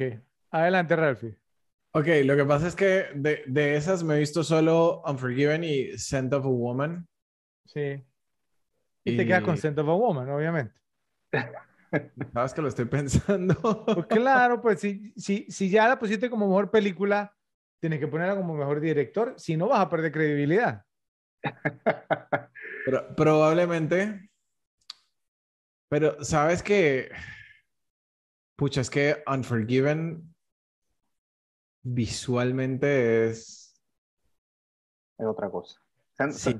Honestamente no me acuerdo nada. Tendría que verla de nuevo, pero no, no me acuerdo nada que me haya quedado de Scent of a Woman. Perfume de mujer. eh, Ok. Perfume de A mí mujer me quedaría con Unforgiven. Unforgiven. Ok. Bueno, Ralphie, está bien. Y yo también estoy totalmente de acuerdo, ¿cierto? Y pienso, pues, Susano, que es la mejor cinta eh, de ese año y obviamente, pues, tenía el mejor director de ese año.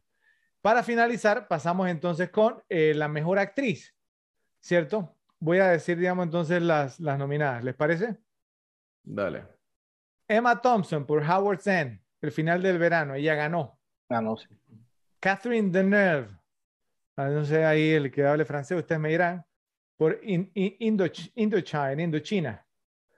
Mary McDonald por Passion Fish, peces de pasión, Ralphie.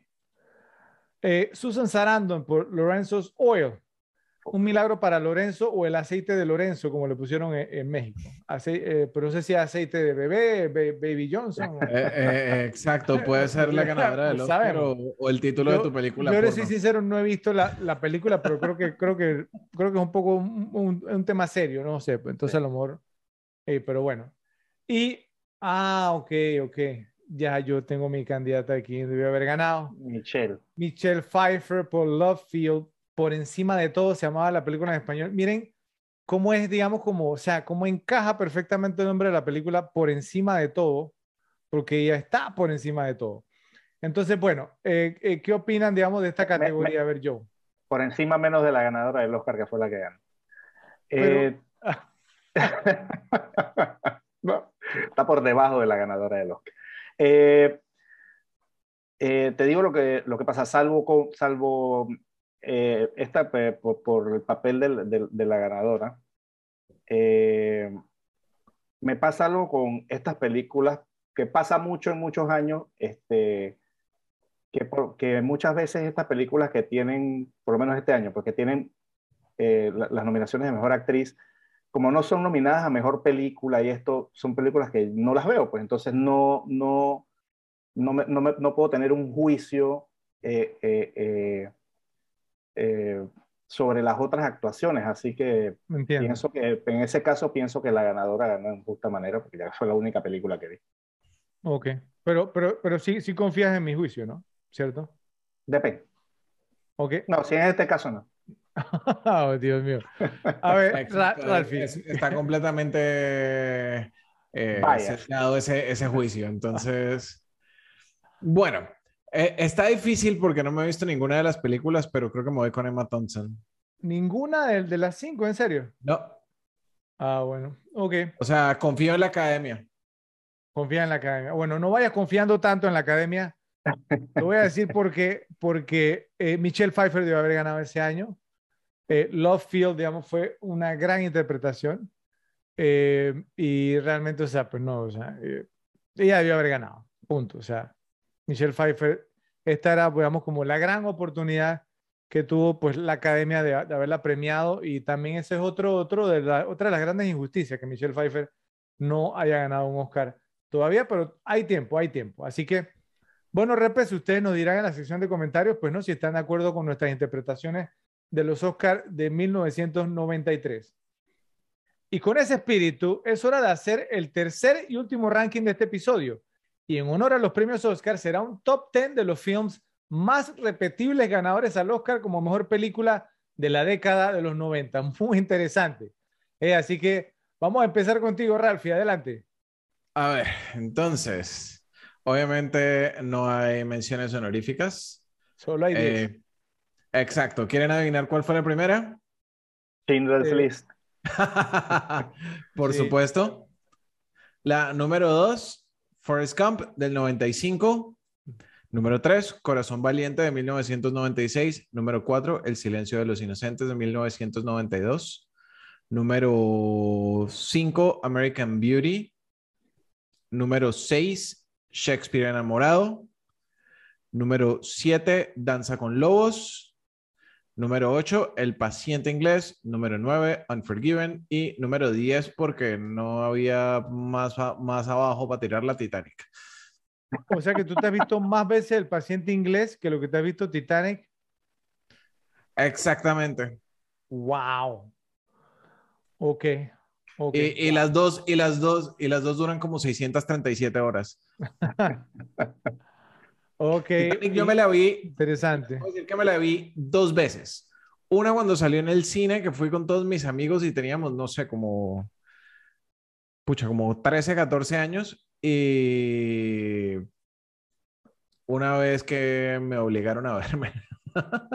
ok, entonces, for the record, y para que quede claro, entonces tú has tenido el estómago para verte paciente inglés más de dos veces. Oye, mira, o sea, una reverencia, porque Dios Imagínate. Una cuando salió. Wow. Una para ayudarle con una tarea a mi hermana. Y una por pedido de un exnovio. ¿Cuál era la, la tarea, como, o sea, los, los, métodos más eficientes para combatir el insomnio? Probablemente. Ah, ok. Buen, buen listado, Ralph. Adelante, Joe, tu turno. Ok, yo quiero hacer contar que yo los puse de mejores porque el, eh, digamos, el, el encabezado decía rankear las cintas ganadoras del Oscar como mejor película de la década de los 90. No decía repetir. Entonces las ranqueé como las mejores. Ah, bueno, yo sí la puse repetible, pero adelante. Ok, Entonces, la número 10, y voy a explicar por qué, Shakespeare in Love, de 1998, de John Madden, con Gwyneth Paltrow y Joseph Fiennes. La tengo de número 10 porque es una película que no debió ganar mejor película. Eh, la historia con esta película es que Harvey Weinstein hizo prácticamente una campaña sucia para que le dieran el Oscar a esta película. Sí, y por eso fue que se la ganó. Entonces, por eso no tengo prácticamente ningún respeto por esta película. Aunque, es tu número 10. Yo, yo entendido que era tu número 1. Fue, fue por eso que mi reacción fue así. Número, número 10, número 10. No, no, tengo ningún respeto por esta película, aunque no sea, digamos, una película mala, pero obviamente no es una película de mejor película de los Oscars. Ok. okay. Número 9. o sea, la tengo de, solo, o sea, solo tengo Shakespeare, no por eso, porque no le tengo ningún respeto. Número 9. The English Patient, sin duda alguna. La película que la vi una vez y me dormí como tres veces. Eh, de 1996, de Anthony Miñela con Ralph Fiennes y Juliette Binoche. La número 8. Titanic. no la pude poner más atrás de The English Patient, Rafael, no soy tan aventurero como tú. Eh, todas estas películas las he visto una sola vez. Eh, eh, Titanic, ¿no? Del año 97, ya sabemos que el, del señor James Cameron. fue la película más taquillera en su época y para mí una de las peores que hizo. número 7, American Beauty del 99, de Sam Mendes con Kevin Spacey. La número 6, la que estamos haciendo en el episodio de hoy, Unforgiven, de Clint Eastwood, con Clint Eastwood, Morgan Freeman. Y la número 5, yo sé que ustedes no son muy fanáticos, pero a mí me gusta mucho esta película, es Danza con Lobos, de Kevin Costner, con Kevin Costner actuando también. La número 4, el silencio de los inocentes de Jonathan Demi. Eh, coincidimos. de, Jonathan, de Jonathan Demi con el amigo Anthony Hopkins y Jodie Foster. La número 3, Braveheart, Corazón Valiente, de Mel Gibson, también con Mel Gibson actuando. Eh, varias en esta, en esta década con, con, con, eso, ¿no? Directores, actores. Eh, la número 2, Forrest Gump, de Robert Zemeckis con Tom Hanks. Y queda de número uno exactamente la misma de Ralph, la mejor ganadora del Oscar, la mejor película para mí ganadora del Oscar de esa década, que es Schindler's List de Steven Spielberg. ok, bien. pero, bien, pero antes de que Ralph esté ahí celebrando, ¿ok? Porque yo dijo que él se confundió porque se lo dio que el podcast se llama Las Repetibles pero hemos hecho ranking que son de las mejores, no de las repetibles. exacto, pero el ranking. Entonces, pero esta sí era de las repetibles. ahí tengo que pero estar no lo decía, no lo decía. Está bien. Tengo que estar de acuerdo, estamos hablando de las mejores. Si, si es, digamos, basándote en la más repetible, ¿todavía esa será tu número uno? No, la número uno, Forrest. Forrest Gump. Muchas gracias. Entonces, Rafi ya no puede estar celebrando. Igual, coincidimos en dos. Y seguía. Repetible Forrest 1 y probablemente Braveheart 2 o The Silence of the Lambs. Ah, no, ya. Eh, eh, pero de las mejores, mejores quedaría The Schindler's List de número. Bueno, bien. Voy yo. Menciones honoríficas. Eh, quería, quería ver la reacción de, de, de Ralphie. No, no, pero hablando en serio, menciones honoríficas. Saving Private Ryan, salvando Soldado Ryan, porque debió haber ganado ese año. Para mí ganó todavía estoy peleando por, por esa película. ¿El, ¿cierto? el año de? Fue la mejor película. ¿El año de? De Shakespeare in Love. Por eso. Entonces estás conmigo. Eh, eh, eh, estoy contigo, sí, pero no, la, no tengo el estómago para ponerlo, para ponerlo en la posición número 10. Porque el paciente inglés de English Patient de 1996 de Anthony Minghella y eso que tiene un, un elenco Ray Fiennes, Juliette Binoche, Kristen Scott Thomas y Willem Dafoe. Entonces, yo me fui un poquito más allá que usted. Yo digo, ese año Fargo debió haber ganado fácilmente. Fargo fue la mejor película de 1996. Una gran injusticia que no hubiese ganado Fargo.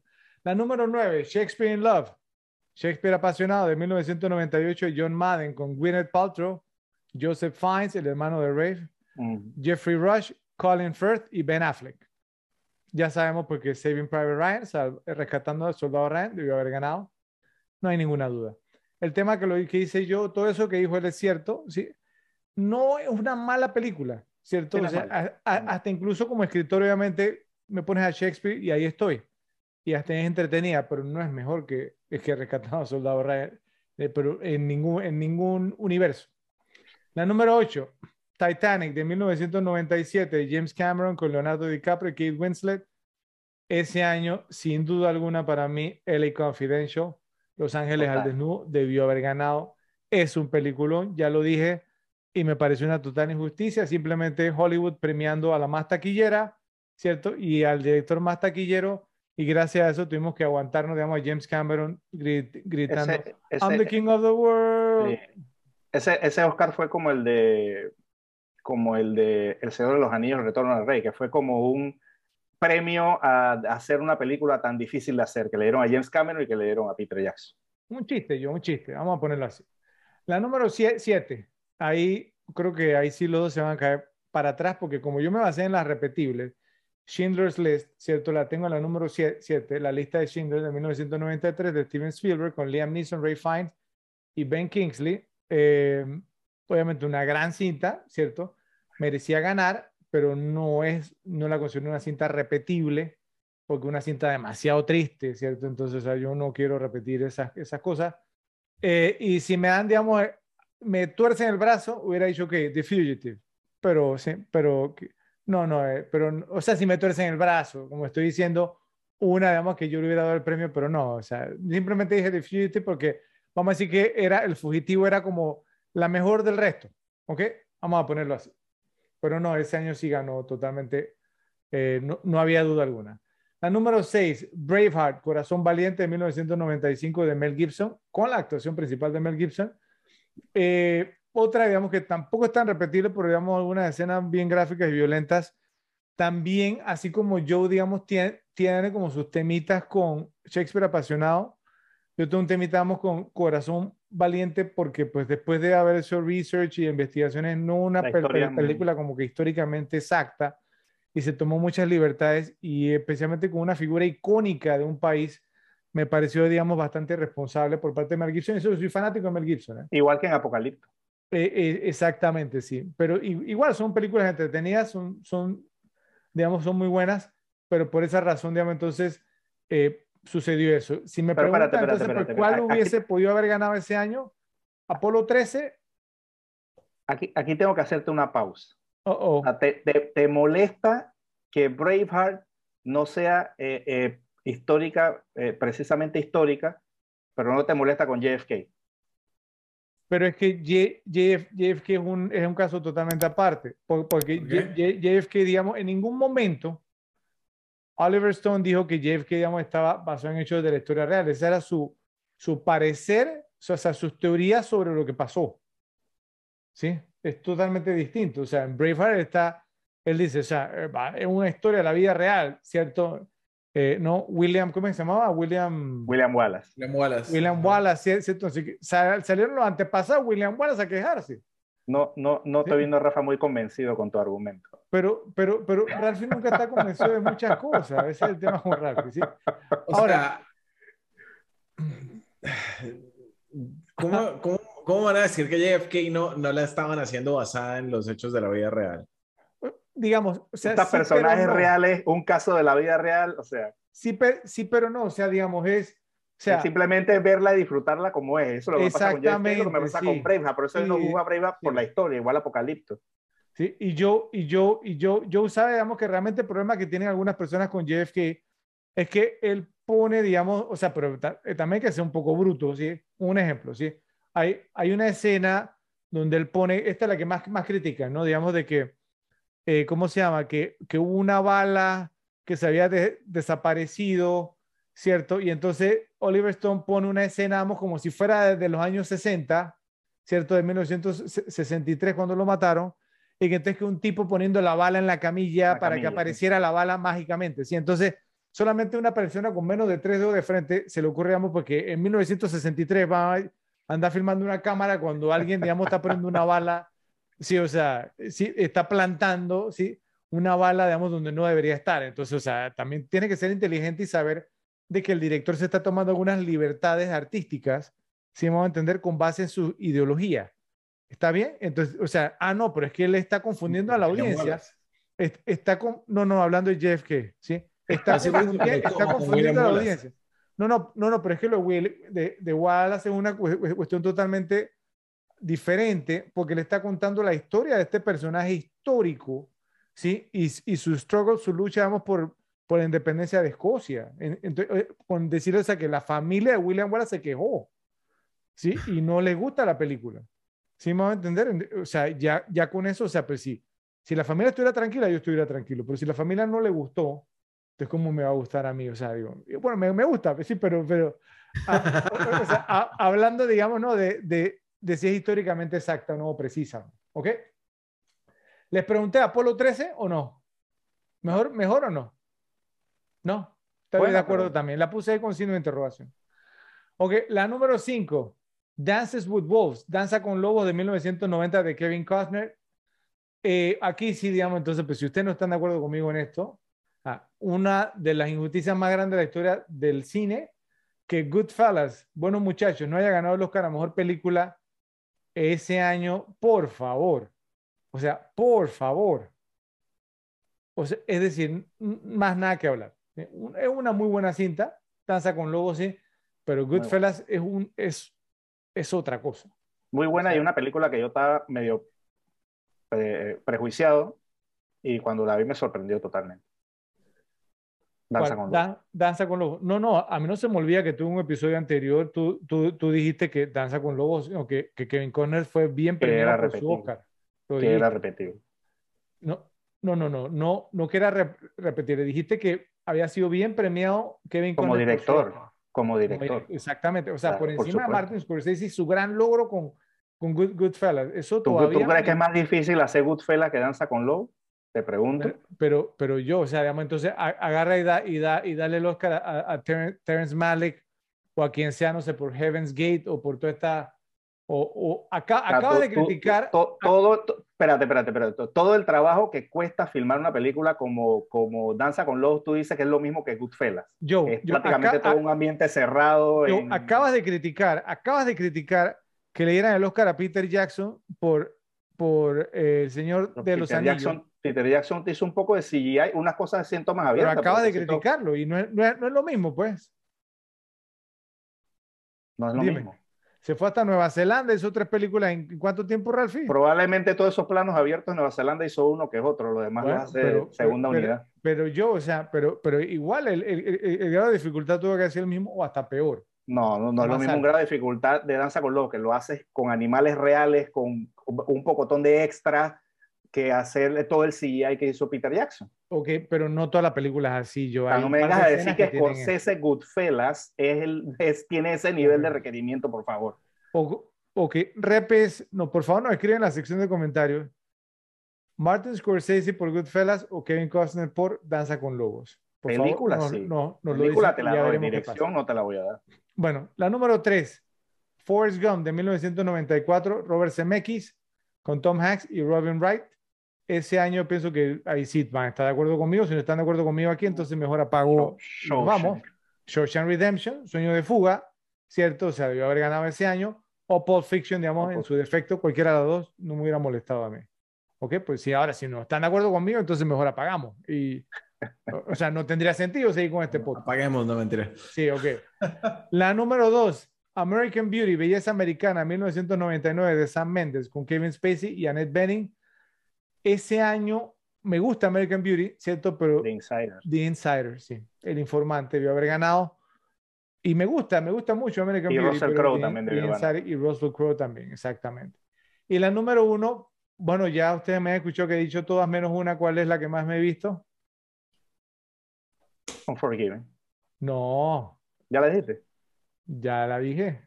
Ah, The Silence of the Lambs. The Silence of the Lambs, El silencio de los ah. inocentes de 1991 de Jonathan Demi con Anthony Hopkins y Jodie Foster, aunque pienso que JFK debe haber ganado ese año, pero no me molesta que haya ganado El silencio de los inocentes. ¿Ok? Pero sí, JFK para mí no solamente debe haber ganado esa, sino que se peleaba junto con Goodfellas, los buenos muchachos, como la mejor película de la década de los 90. volvemos al tema. JFK, nivel de dificultad, Oliver Stone, mejor director, O, El silencio de los inocentes. Eh, ok. JFK. Ah, ok. I rest my case. Claro, claro, exactamente, pero, pero JFK es una cinta superior. Si vamos a entender, en, en este caso, Goodfellas es una cinta superior a Danza con Lobos. Creo que hasta superior más no, más no, más no la dirección. Pero, pero estamos hablando, digamos, de la cinta si es superior o no. ¿Ok? Sí, yo dije que sí, yo dije que te da mejor película. Ok, digamos, por, por, porque si vamos a premiar el grado de, dificultad, pues nos vamos, eh, le, le, hubieran dado un Oscar a Eli Roth para haber sido meter en la jungla de Perú para, para hacer el infierno verde. No, porque tiene que ser un balance, de, tiene que ser un balance de película buena. Ah, bueno, pero entonces. no puede ser una roña y que sea difícil. Ok, bueno. Los repes nos dirán, ¿cierto? Con quién están de acuerdo. Si están en el lado de Goodfellas, bueno, muchachos, o si están en el lado de Danza con Lobos, Dance with Wolves. Por favor, nos lo dicen en la sección de comentarios. Vamos a estar muy pendientes de sus propios rankings también. Vamos a iniciar ahora con las categorías. Primero, las mejores escenas. A ver, Joe, empezamos contigo. Eh, bueno, voy a eh, eh, mencionar tres que tengo aquí. la primera fue el encuentro de English Bob con el pequeño Bill, fuera cuando sale de la barbería. Esa es una de las que siempre me ha quedado, todo el tema este de cuando lo, confronta y le da la golpiza. Este, esa es una para mí de las escenas memorables de esta película. Eh, la otra es este, cuando llegaron a, la parte esa que llegaron a, a, dejarle el dinero a, William, ¿no? Por cuando hizo, cuando mató a las dos personas, que se lo fue a llegar una chica, y que ella le informa que, que Ned murió. Esa, esa, esa, escena me parece muy poderosa. Es el, obviamente es, el cambio de, de, de, William, cuando vuelve a ser William Mooney de verdad. Eh, eh, eh, y esa escena me gusta mucho toda la parte cuando la, la, chica le comienza a decir no todo el prontuario de, lo, que le dijo eh, el, eh, pequeño Bill, ¿no? El prontuario de William Money y todo lo que había hecho. Y, y, ella se le comienza hasta a quebrar la voz. O sea, eso es una escena que, como que la tipa no puede creer lo que, lo que está diciendo, lo que había escuchado, ¿no? Entonces, esa, esa escena me parece muy buena, muy poderosa, obviamente también por lo que dije, que fue, digamos, el, el cambio total al viejo William Money. Eh, y la otra que tengo es todo el enfrentamiento final, ¿no? La parte cuando William llega al, bar por Little Bill, que comienza a, que, que, le dispara Skinny, que después comienza a, matar a todo el mundo en el bar. Y, toda esa escena es, eh, probablemente esa es la, más icónica de toda la película, cuando, él llega al bar y dice todo ese diálogo de sí, yo soy ese William Money, bueno, que lo vamos a decir ahora más tarde, eh, pero esa para mí es la otra gran escena de esta película. Ok, muy bien. Ralphie. Sí, tengo que estar de acuerdo con Joe en la, en la mejor escena. Me encanta. A mí, de la que mencionaste, de cuando le entregan la, la plata a William Money, más que ese momento, me gusta el momento anterior. Y es, y es o sea, o, más bien digamos desde, desde que empieza todo el diálogo entre, entre William y Schofield Kid, eh, y que tú no sabes si Schofield Kid como que está orgulloso o no, o que como no sabes hacia dónde va, y al final después termina dejándole el dinero a, a, Bill, me parece, me parece increíble, o sea, toda esa, toda esa secuencia es, es genial. Eh, um, y bueno, yo, yo dejaría ahí como, como mis favoritas. Ok, me gusta la, la introducción de, del English, del English Bob. En el tren. Toda, toda esa presentación es muy, muy buena, además porque tú no sabes qué tipo de relevancia va a tener el, el personaje y de hecho te lo muestran como si fuese a tener muchísima relevancia en mm. toda la trama, pero termina siendo secundario. Eso está muy bien, pero pues me voy a quedar con las dos primeras. Ok, yo creo que, concordamos también porque a mí me gustó mucho también, como mencionó Ralphie, la introducción del personaje de English Bob en el tren, ¿cierto? El tema del concurso de tiro que tuvo con, con, el tipo, ¿cierto? Los, faisanes, ¿sí? Cuando llega, digamos, al, al pueblo, eh, todo, digamos, o sea, pues no, todo lo que aconteció. Hasta incluso, y yo sé que obviamente que no es una escena así, pero, pero lo va a incluir, digamos, ahora como una escena adicional la escena, digamos, en la, en la cárcel, cuando estaba English Bob en la cárcel, ¿cierto? Entonces estaba el biógrafo, el, el, señor Beauchamp, eh, sí, que él, eh, él estaba muy interesado, ¿no? Obviamente, digamos, en, en las historias y demás. Entonces, ahí, pues, que, que, que, el pequeño Bill, pues, ¿no? Que, o sea, ¿no? Le, le quita, digamos, entonces, pues, ¿no? Como la máscara, digamos, entonces a, Bob y, y, o sea, ¿no? Y lo, lo denuncia, pues, como el fraude que era.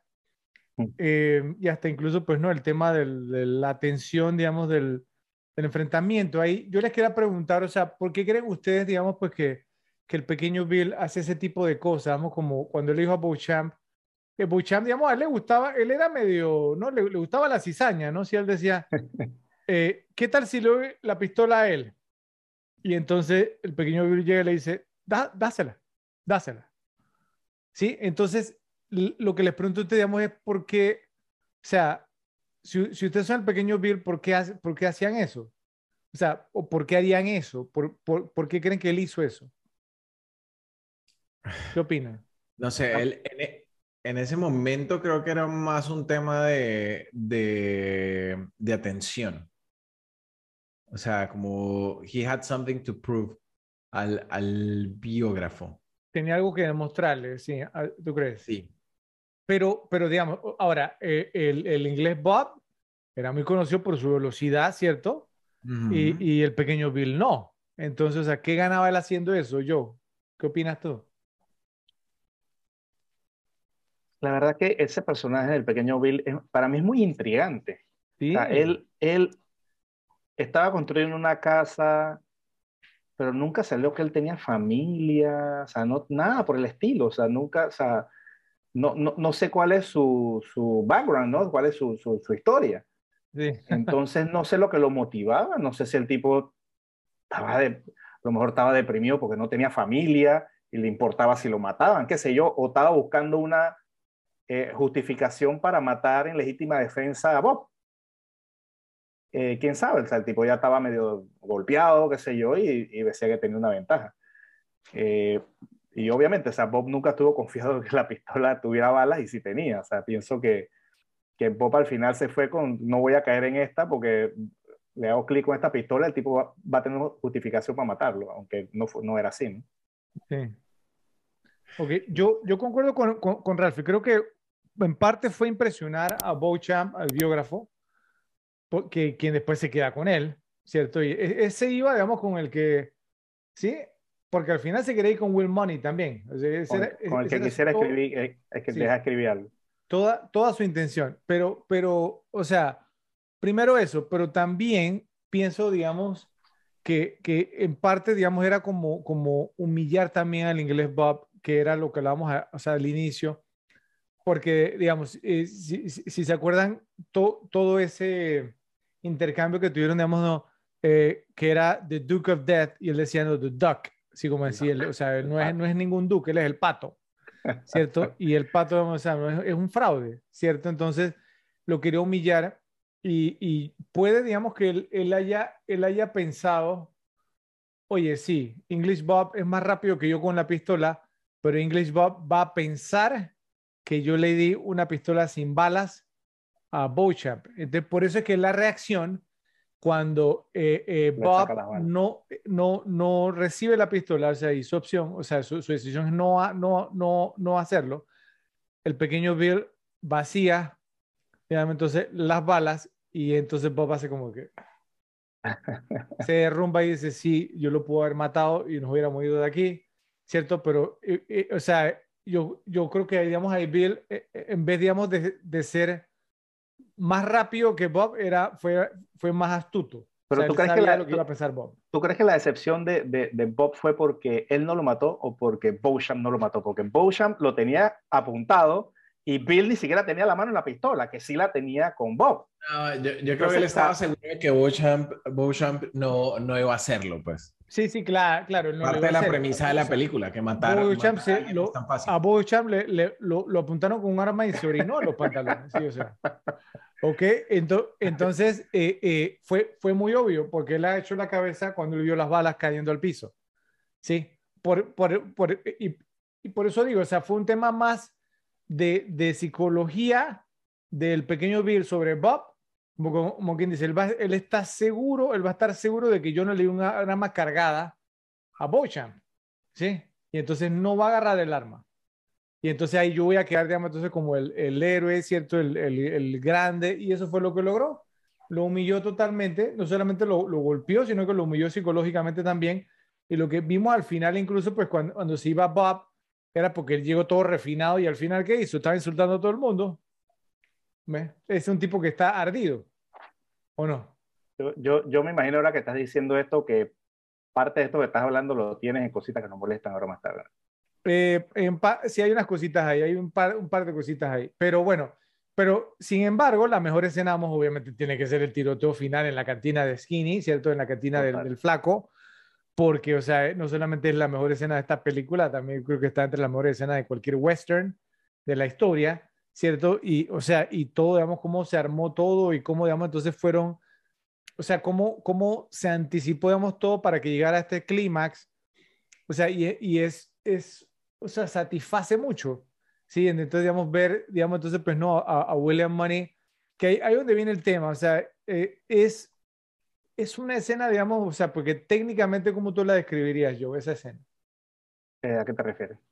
O sea, digamos, de, de o sea, un ejemplo, o sea, cuando tú tienes una, una escena como esa en la que tú tienes, digamos, a William Money, ¿no? ¿Cierto? Entonces, hay varias personas, digamos, que están ahí. Y entonces, o sea, ¿cómo, cómo tú decides, digamos, como a quién vas a mostrar, ¿cierto? O sea, porque es lógico, porque no todos le dispararon, pues si no todos hubieran muerto, ¿sí? Pero obviamente, o sea, pues eh, eh, ya se había, digamos, hablado precisamente en la escena de, de, la cárcel, que es difícil dispararle a alguien cuando esa persona te está disparando a ti. ¿Ok? Entonces, entonces algo que me llamó la, la atención, digamos, entonces fue que como que no mostraban como la perspectiva, o sea, mostraron la perspectiva de Will, más no, digamos, no del otro lado, ¿cierto? Entonces, o sea, ¿por, ¿por qué crees, digamos, que decidieron hacer eso? ¿Querían que nos pusiéramos en el, en el lugar de Will?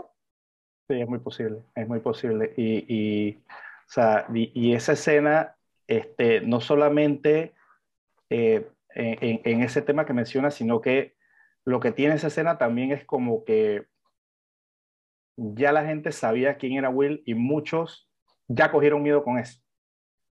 De hecho, cuando termina el tiroteo dice, el que, el que quiere que se vaya, si no lo, mato. Y, todo, y salieron como 10 personas huyendo. O sea, era un montón de gente que estaban ahí.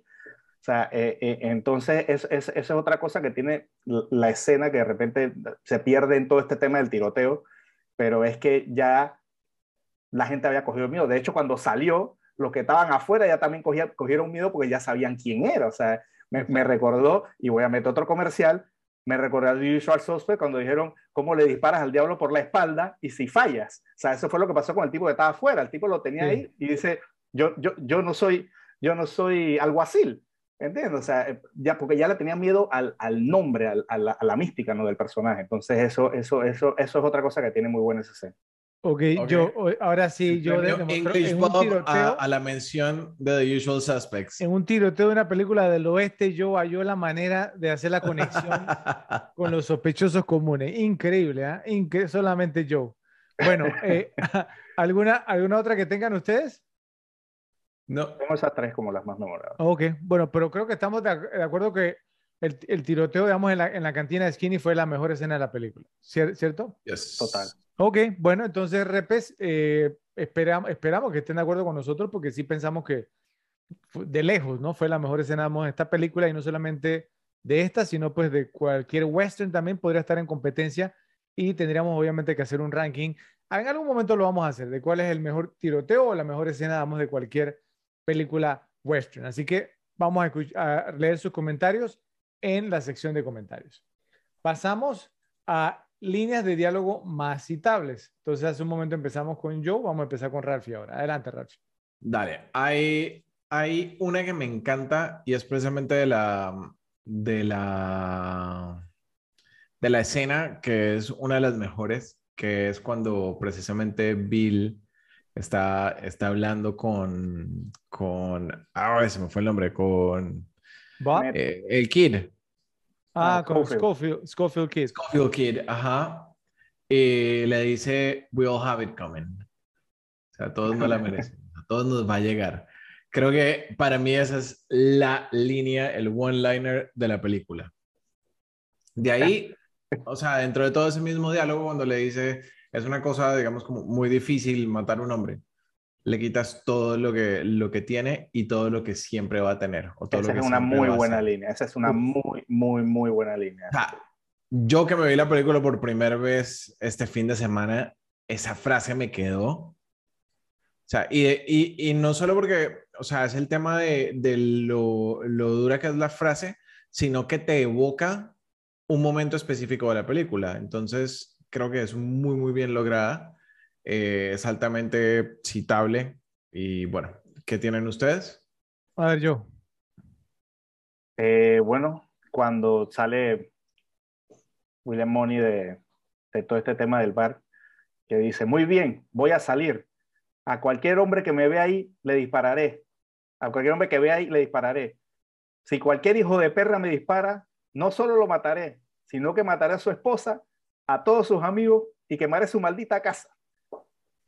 Esa, e, esa, fue esa es una línea que me gusta mucho de esa película. Eh, la otra es entre Little Bill y, y, Will, ¿no? Y yo creo que es la, probablemente sea la, la más reconocida de esta película. Y es, eres William Money de Missouri, asesino de mujeres y niños. Y dice, Will, así es, he matado mujeres y niños, he matado casi todo lo que camina o se arrastra en un momento u otro, y estoy aquí para matarte, Little Bill, por lo que le hiciste a Ned. Esa pienso que es la más icónica de la película.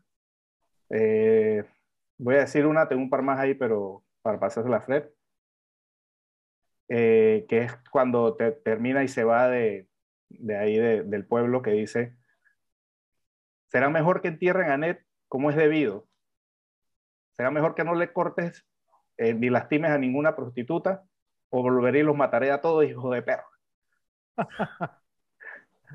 Ok, yo, yo, me, yo, me, doy cuenta que a Joe le gustan las la líneas donde los personajes se describen a sí mismos, porque ¿te acuerdas, Ralphie, que en Gladiador peleó también por la de que soy máximo, no sé qué, no sé cuánto? Ajá. Eh, a él le gustan ese, ese, tipo de líneas, me he dado cuenta, ¿no? Por, por, por, porque yo, yo, yo voy a decir ahora cuál pienso que es la mejor, pero voy a decir otra primero, digamos, Dale. entonces, eh, pues la que tú dijiste yo, pues me, parece también eh, tre tremenda. Eh, el, el, más que la línea, me gustó el intercambio entre el Schofield Kid y Will Money, que fue el Schofield Kid que dice, no parece real, ¿cómo no va a volver a respirar nunca más? ¿Cómo está muerto? Y el otro también, todo por haber apretado un gatillo. Entonces le dice William Money, es una gran cosa matar a un hombre, quítale to quitarle todo lo que tiene y todo lo que tendrá. Dice, sí, bueno, supongo que se lo merecían. Todos nos lo merecemos, chicos.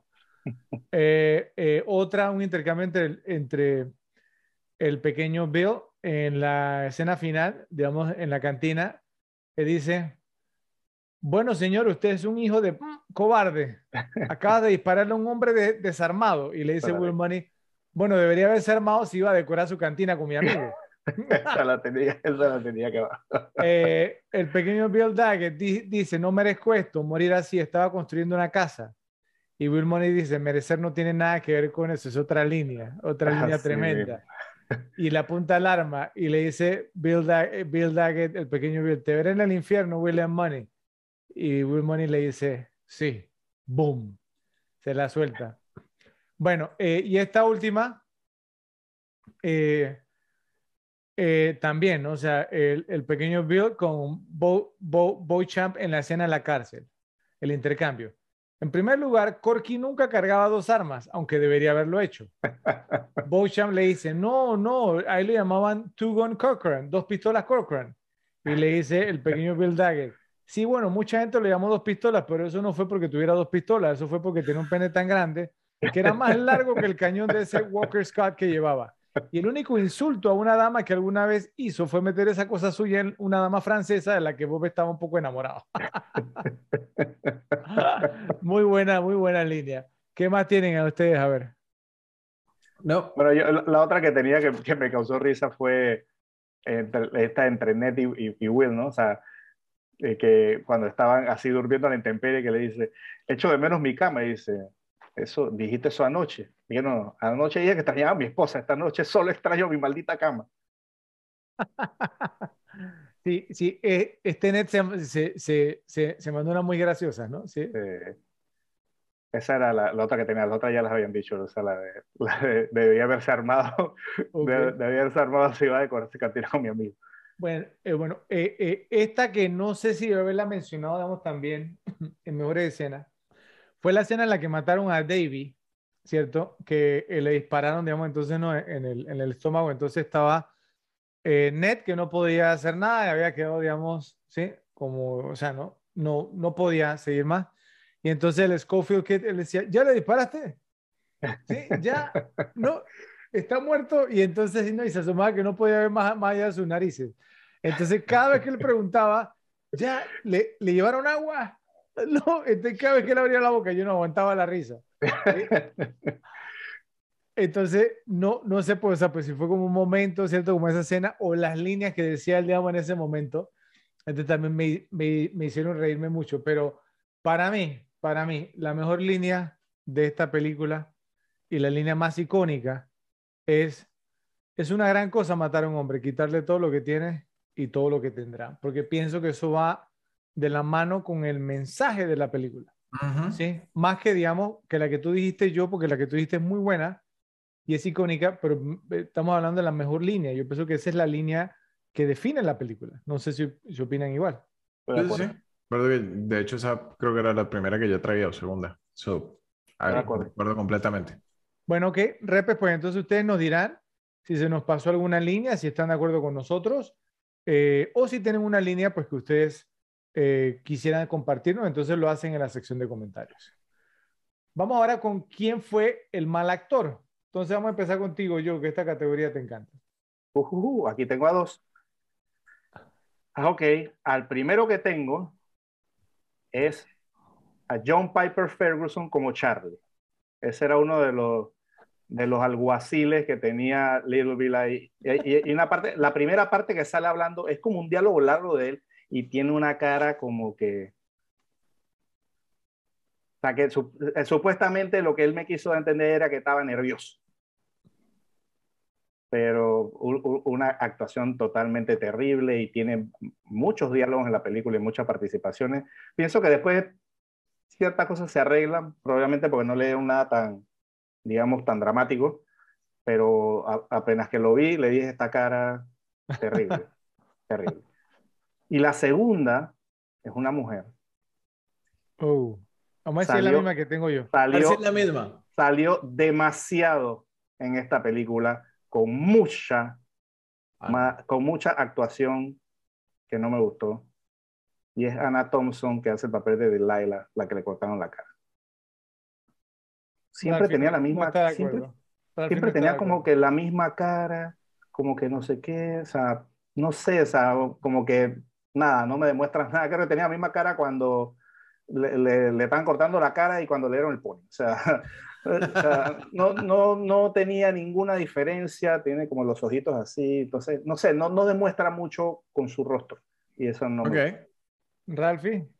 Yo tengo, yo tengo dos que o están uncredited, o sea, están sin crédito o no, o no supe buscarlos. Pero uno es el tipo al que le disparan, el que ah, pide agua. David. Ah, ese es David. Ese es David, que dice Rob Campbell, ese es él. Ok. Pero es, o sea, me refiero al que, al que le disparan cuando están como, como en, en el desfiladero. Sí, sí. Ese sí. Rob ah, Campbell, sí, ese es tienes toda la razón. Sí. Bueno, no, creo que no, cero creíble. Y la persona con, mengo, con menos rango actoral en la historia, la esposa de Ned Logan. Sally, Sally 2G dos plumas. Eh, dos plumas. Sí, tenía, tenía más rango actoral el caballo. Güey. Pero no habló, Ralphie. Pues le viste la cara. Güey. Nadie, nadie, la va a confundir, nadie la va a confundir con la que salía en el fugitivo Yossi Wells. Student of history. nadie la va a confundir con la del fugitivo Yossi Wells, que no digamos que era ni, ni, ninguna lumbrera, pero sí, esta era como, no sé. Era como Entonces, ¿Qué opinas? Entonces, ¿te, te inclinas por Ralph y yo o te quedas con tu candidato? Uh, o sea, eh, honestamente me, no tuvo, me no tuvo línea, me parece, o sea, me parece que la de Delaria tuvo líneas, tuvo una cosa muy importante y su actuación era como que nada, o sea, nada, nada, nada, nada, nada. Es que aquí tenemos, digamos, o sea, me, yo tengo dos y usted miramos, a, eh, ¿qué, ¿qué opina? Uno es Jeremy Ratchford como el asistente del alguacil Andy Russell, que es el que confronta a Bob cuando llega también ese tipo. Oh, sí. Sí, o sea, era como, un, era como, no sé, como un palo de madera hablando, ¿sí? sí, Así, o sea, y luego, como, o sea, no, no sé, simplemente me pareció como stiff, stiff, pero uff. Y la otra que yo sé que le va a molestar a yo porque él, la, él la, la, mencionó hace un momento como una gran actriz que dice que se le quebró la voz y todo. Tara Frederick, la que mencioné que había envejecido mal, como Little Sue o la pequeña Sue, porque precisamente en esa escena, cuando dice yo que se le quiebra la voz, e, era como de que... sí, lo que le faltó era como... Como, como tú, como tú. Sí, sí, sí, como... Como tú cuando estaba llorando. Sí, como de que... Sí, o sea, no, no, no, nada, nada, nada creíble, o sea, la verdad, la manera como lloró y todo, no, o sea, no me convenció para nada y también, digamos, en las escenas en las que estuvo, no sé, no me, no me convenció. Esos son mis dos candidatos, entonces quisiera saber qué opinan ustedes y bueno, a ver si podemos eh, quedar de acuerdo con uno, porque, eh, digamos, eh, no, no sé, yo le, le, le, soy sincero, espero que no lo tome en mi contra, no estoy tan de acuerdo con sus, sus candidatos, digamos.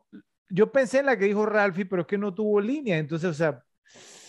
Es pero es que yo, yo, yo si me tuviera aquí con otra medida con esa, porque en verdad fue terrible. Aunque no te haya... Si hubiera tenido líneas, no, no, no hubiera querido saber.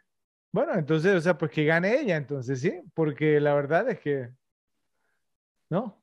La verdad era como, era como poner un, un dibujo ahí. o sea, e, ella, ella, ella vio el futuro, o sea, cuando ella vio, digamos, que venía Will, entonces ella vio, vio el futuro y ya sabía que Ned no iba a regresar. Sí, entonces, profundidad en sus ojos. Se vio no, mentira. Pero taciturna. No, no, mentira, mentira. Yo, yo, yo sí, cuando vi la película yo pensé en el tema, pero yo, yo, yo decía que no, no tiene líneas, es difícil dárselo a una persona que no tiene líneas, pero bueno, usted ya la eligieron como la mala actora de esta película, veremos qué nos dicen los repes en la sección de comentarios. Bueno, llegamos al punto climático. ¿Quién ganó la película? A ver, Ralph, empezamos contigo. Bueno, yo digo que el que la ganó, aunque ya venía ganando en la vida, fue Clint Eastwood. O sea, él ya era reconocido como actor, como director, pero se empacó cuatro Oscars con esta película. O sea, para mí, ganador indiscutible. Yo estoy de acuerdo con Rafa. Para ser más claro, lo que puse aquí fue, el ganador fue Clint Eastwood como director porque ya había dirigido, obviamente, pero, pero, digamos, era un director normal, o sea, no había hecho nada extraordinario, y esta fue la película que lo hizo ser un director consagrado. O sea, un director consagrado, ya teniendo más nominaciones al Oscar y todo este tema. Entonces pienso que como director, obviamente ya Clint Eastwood era una superestrella, todos lo sabemos, pero como director de aquí en adelante fue Clint Eastwood el director laureado y reconocido. Sí, el ganador del Oscar, director ganador del Oscar, no, no, el que trabajaba con el orangután. Ni lo cuenta de Madison. Eh, ¿Qué pasó con la película de Ralph y yo? ¿Qué pasó? No, no, yo, yo sí creo que pues es bastante claro, ¿cierto? La ganó Clint Eastwood, es cierto, el, pero Clint Eastwood el director porque el actor ya estaba consagrado, ¿sí? Eh, pues un actor taquillero y Clint Eastwood como director no, no se había demostrado, o sea, no, no había recibido pues como esa, ese caché, ¿cierto? No había recibido, digamos, como, e, como esa, eh, no, no, no, no, no tiene el estirpe de gran director hasta que salió esta película y, de, y desde ese momento hasta la fecha, ¿cierto? Pues ya, digamos, es un director, digamos, respetado, es un director aclamado. Y bueno, o sea, le cambió, digamos, totalmente su carrera como director. Y hoy por hoy, pues no, o sea, se da el lujo, pues, de que él, y corrígeme, corrígame si me equivoco, pero solamente actúa en las películas que él dirige. ¿Cierto? Entonces, pues, él tiene total control creativo, él tiene total control sobre las películas que hace, y es gracias a esta película. Entonces, totalmente de, de acuerdo, Los Imperdonables la ganó Clint Eastwood. Así que, repes, usted nos dirá en la sección de comentarios si están de acuerdo con esto. Los Imperdonables es una película que nos muestra lo que sucede después del típico western. Cuando el forajido o el bandido se da la fuga para escapar de la ley y lo logra, probablemente termina como el protagonista de esta película. Eso hace de esta una cinta única en su estilo, su narración y la forma en que se presentan los roles de los héroes y antihéroes.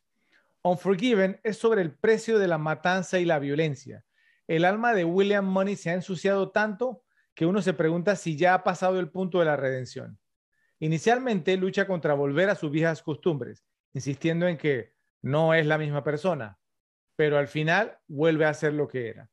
Para el espectador que simpatiza con Money y quiere creer que puede cambiar, es una transformación triste. El tiroteo culminante, que en muchos westerns sería un momento de triunfo, se desarrolla aquí con una nota de tristeza y resignación. La violencia de Unforgiven es una de sus características más destacadas, pero nunca es glorificada o aleatoria. Usada con moderación, el tiroteo y la violencia física ejercida sobre los personajes femeninos es escaso pero intenso. La manera como es utilizada aquí demuestra la inutilidad de la violencia, que solo engendra más violencia. Y esto se tipifica en su representación honesta y brutal de la venganza y las vendetas. El tiroteo final, donde el pequeño Bill y Will Money se encuentran cara a cara, es devastador por su uso sucinto de, disparos. Este no es un western con violencia gratuita como Django Unchained, Django sin cadenas o The Hateful Eight, los ocho más odiados, lo siento yo, de Tarantino. Unforgiven no glorifica el asesinato, sino que examina cómo la violencia puede corromper el alma. Por eso le dedicamos un episodio aquí, en las repetibles. Gracias, Rafa, gracias, José, y gracias a ustedes, Repes, por estar con nosotros. Los esperamos en el próximo episodio de las repetibles. ¿Por qué? Porque hay películas para ver y disfrutar una y otra vez. Y corte.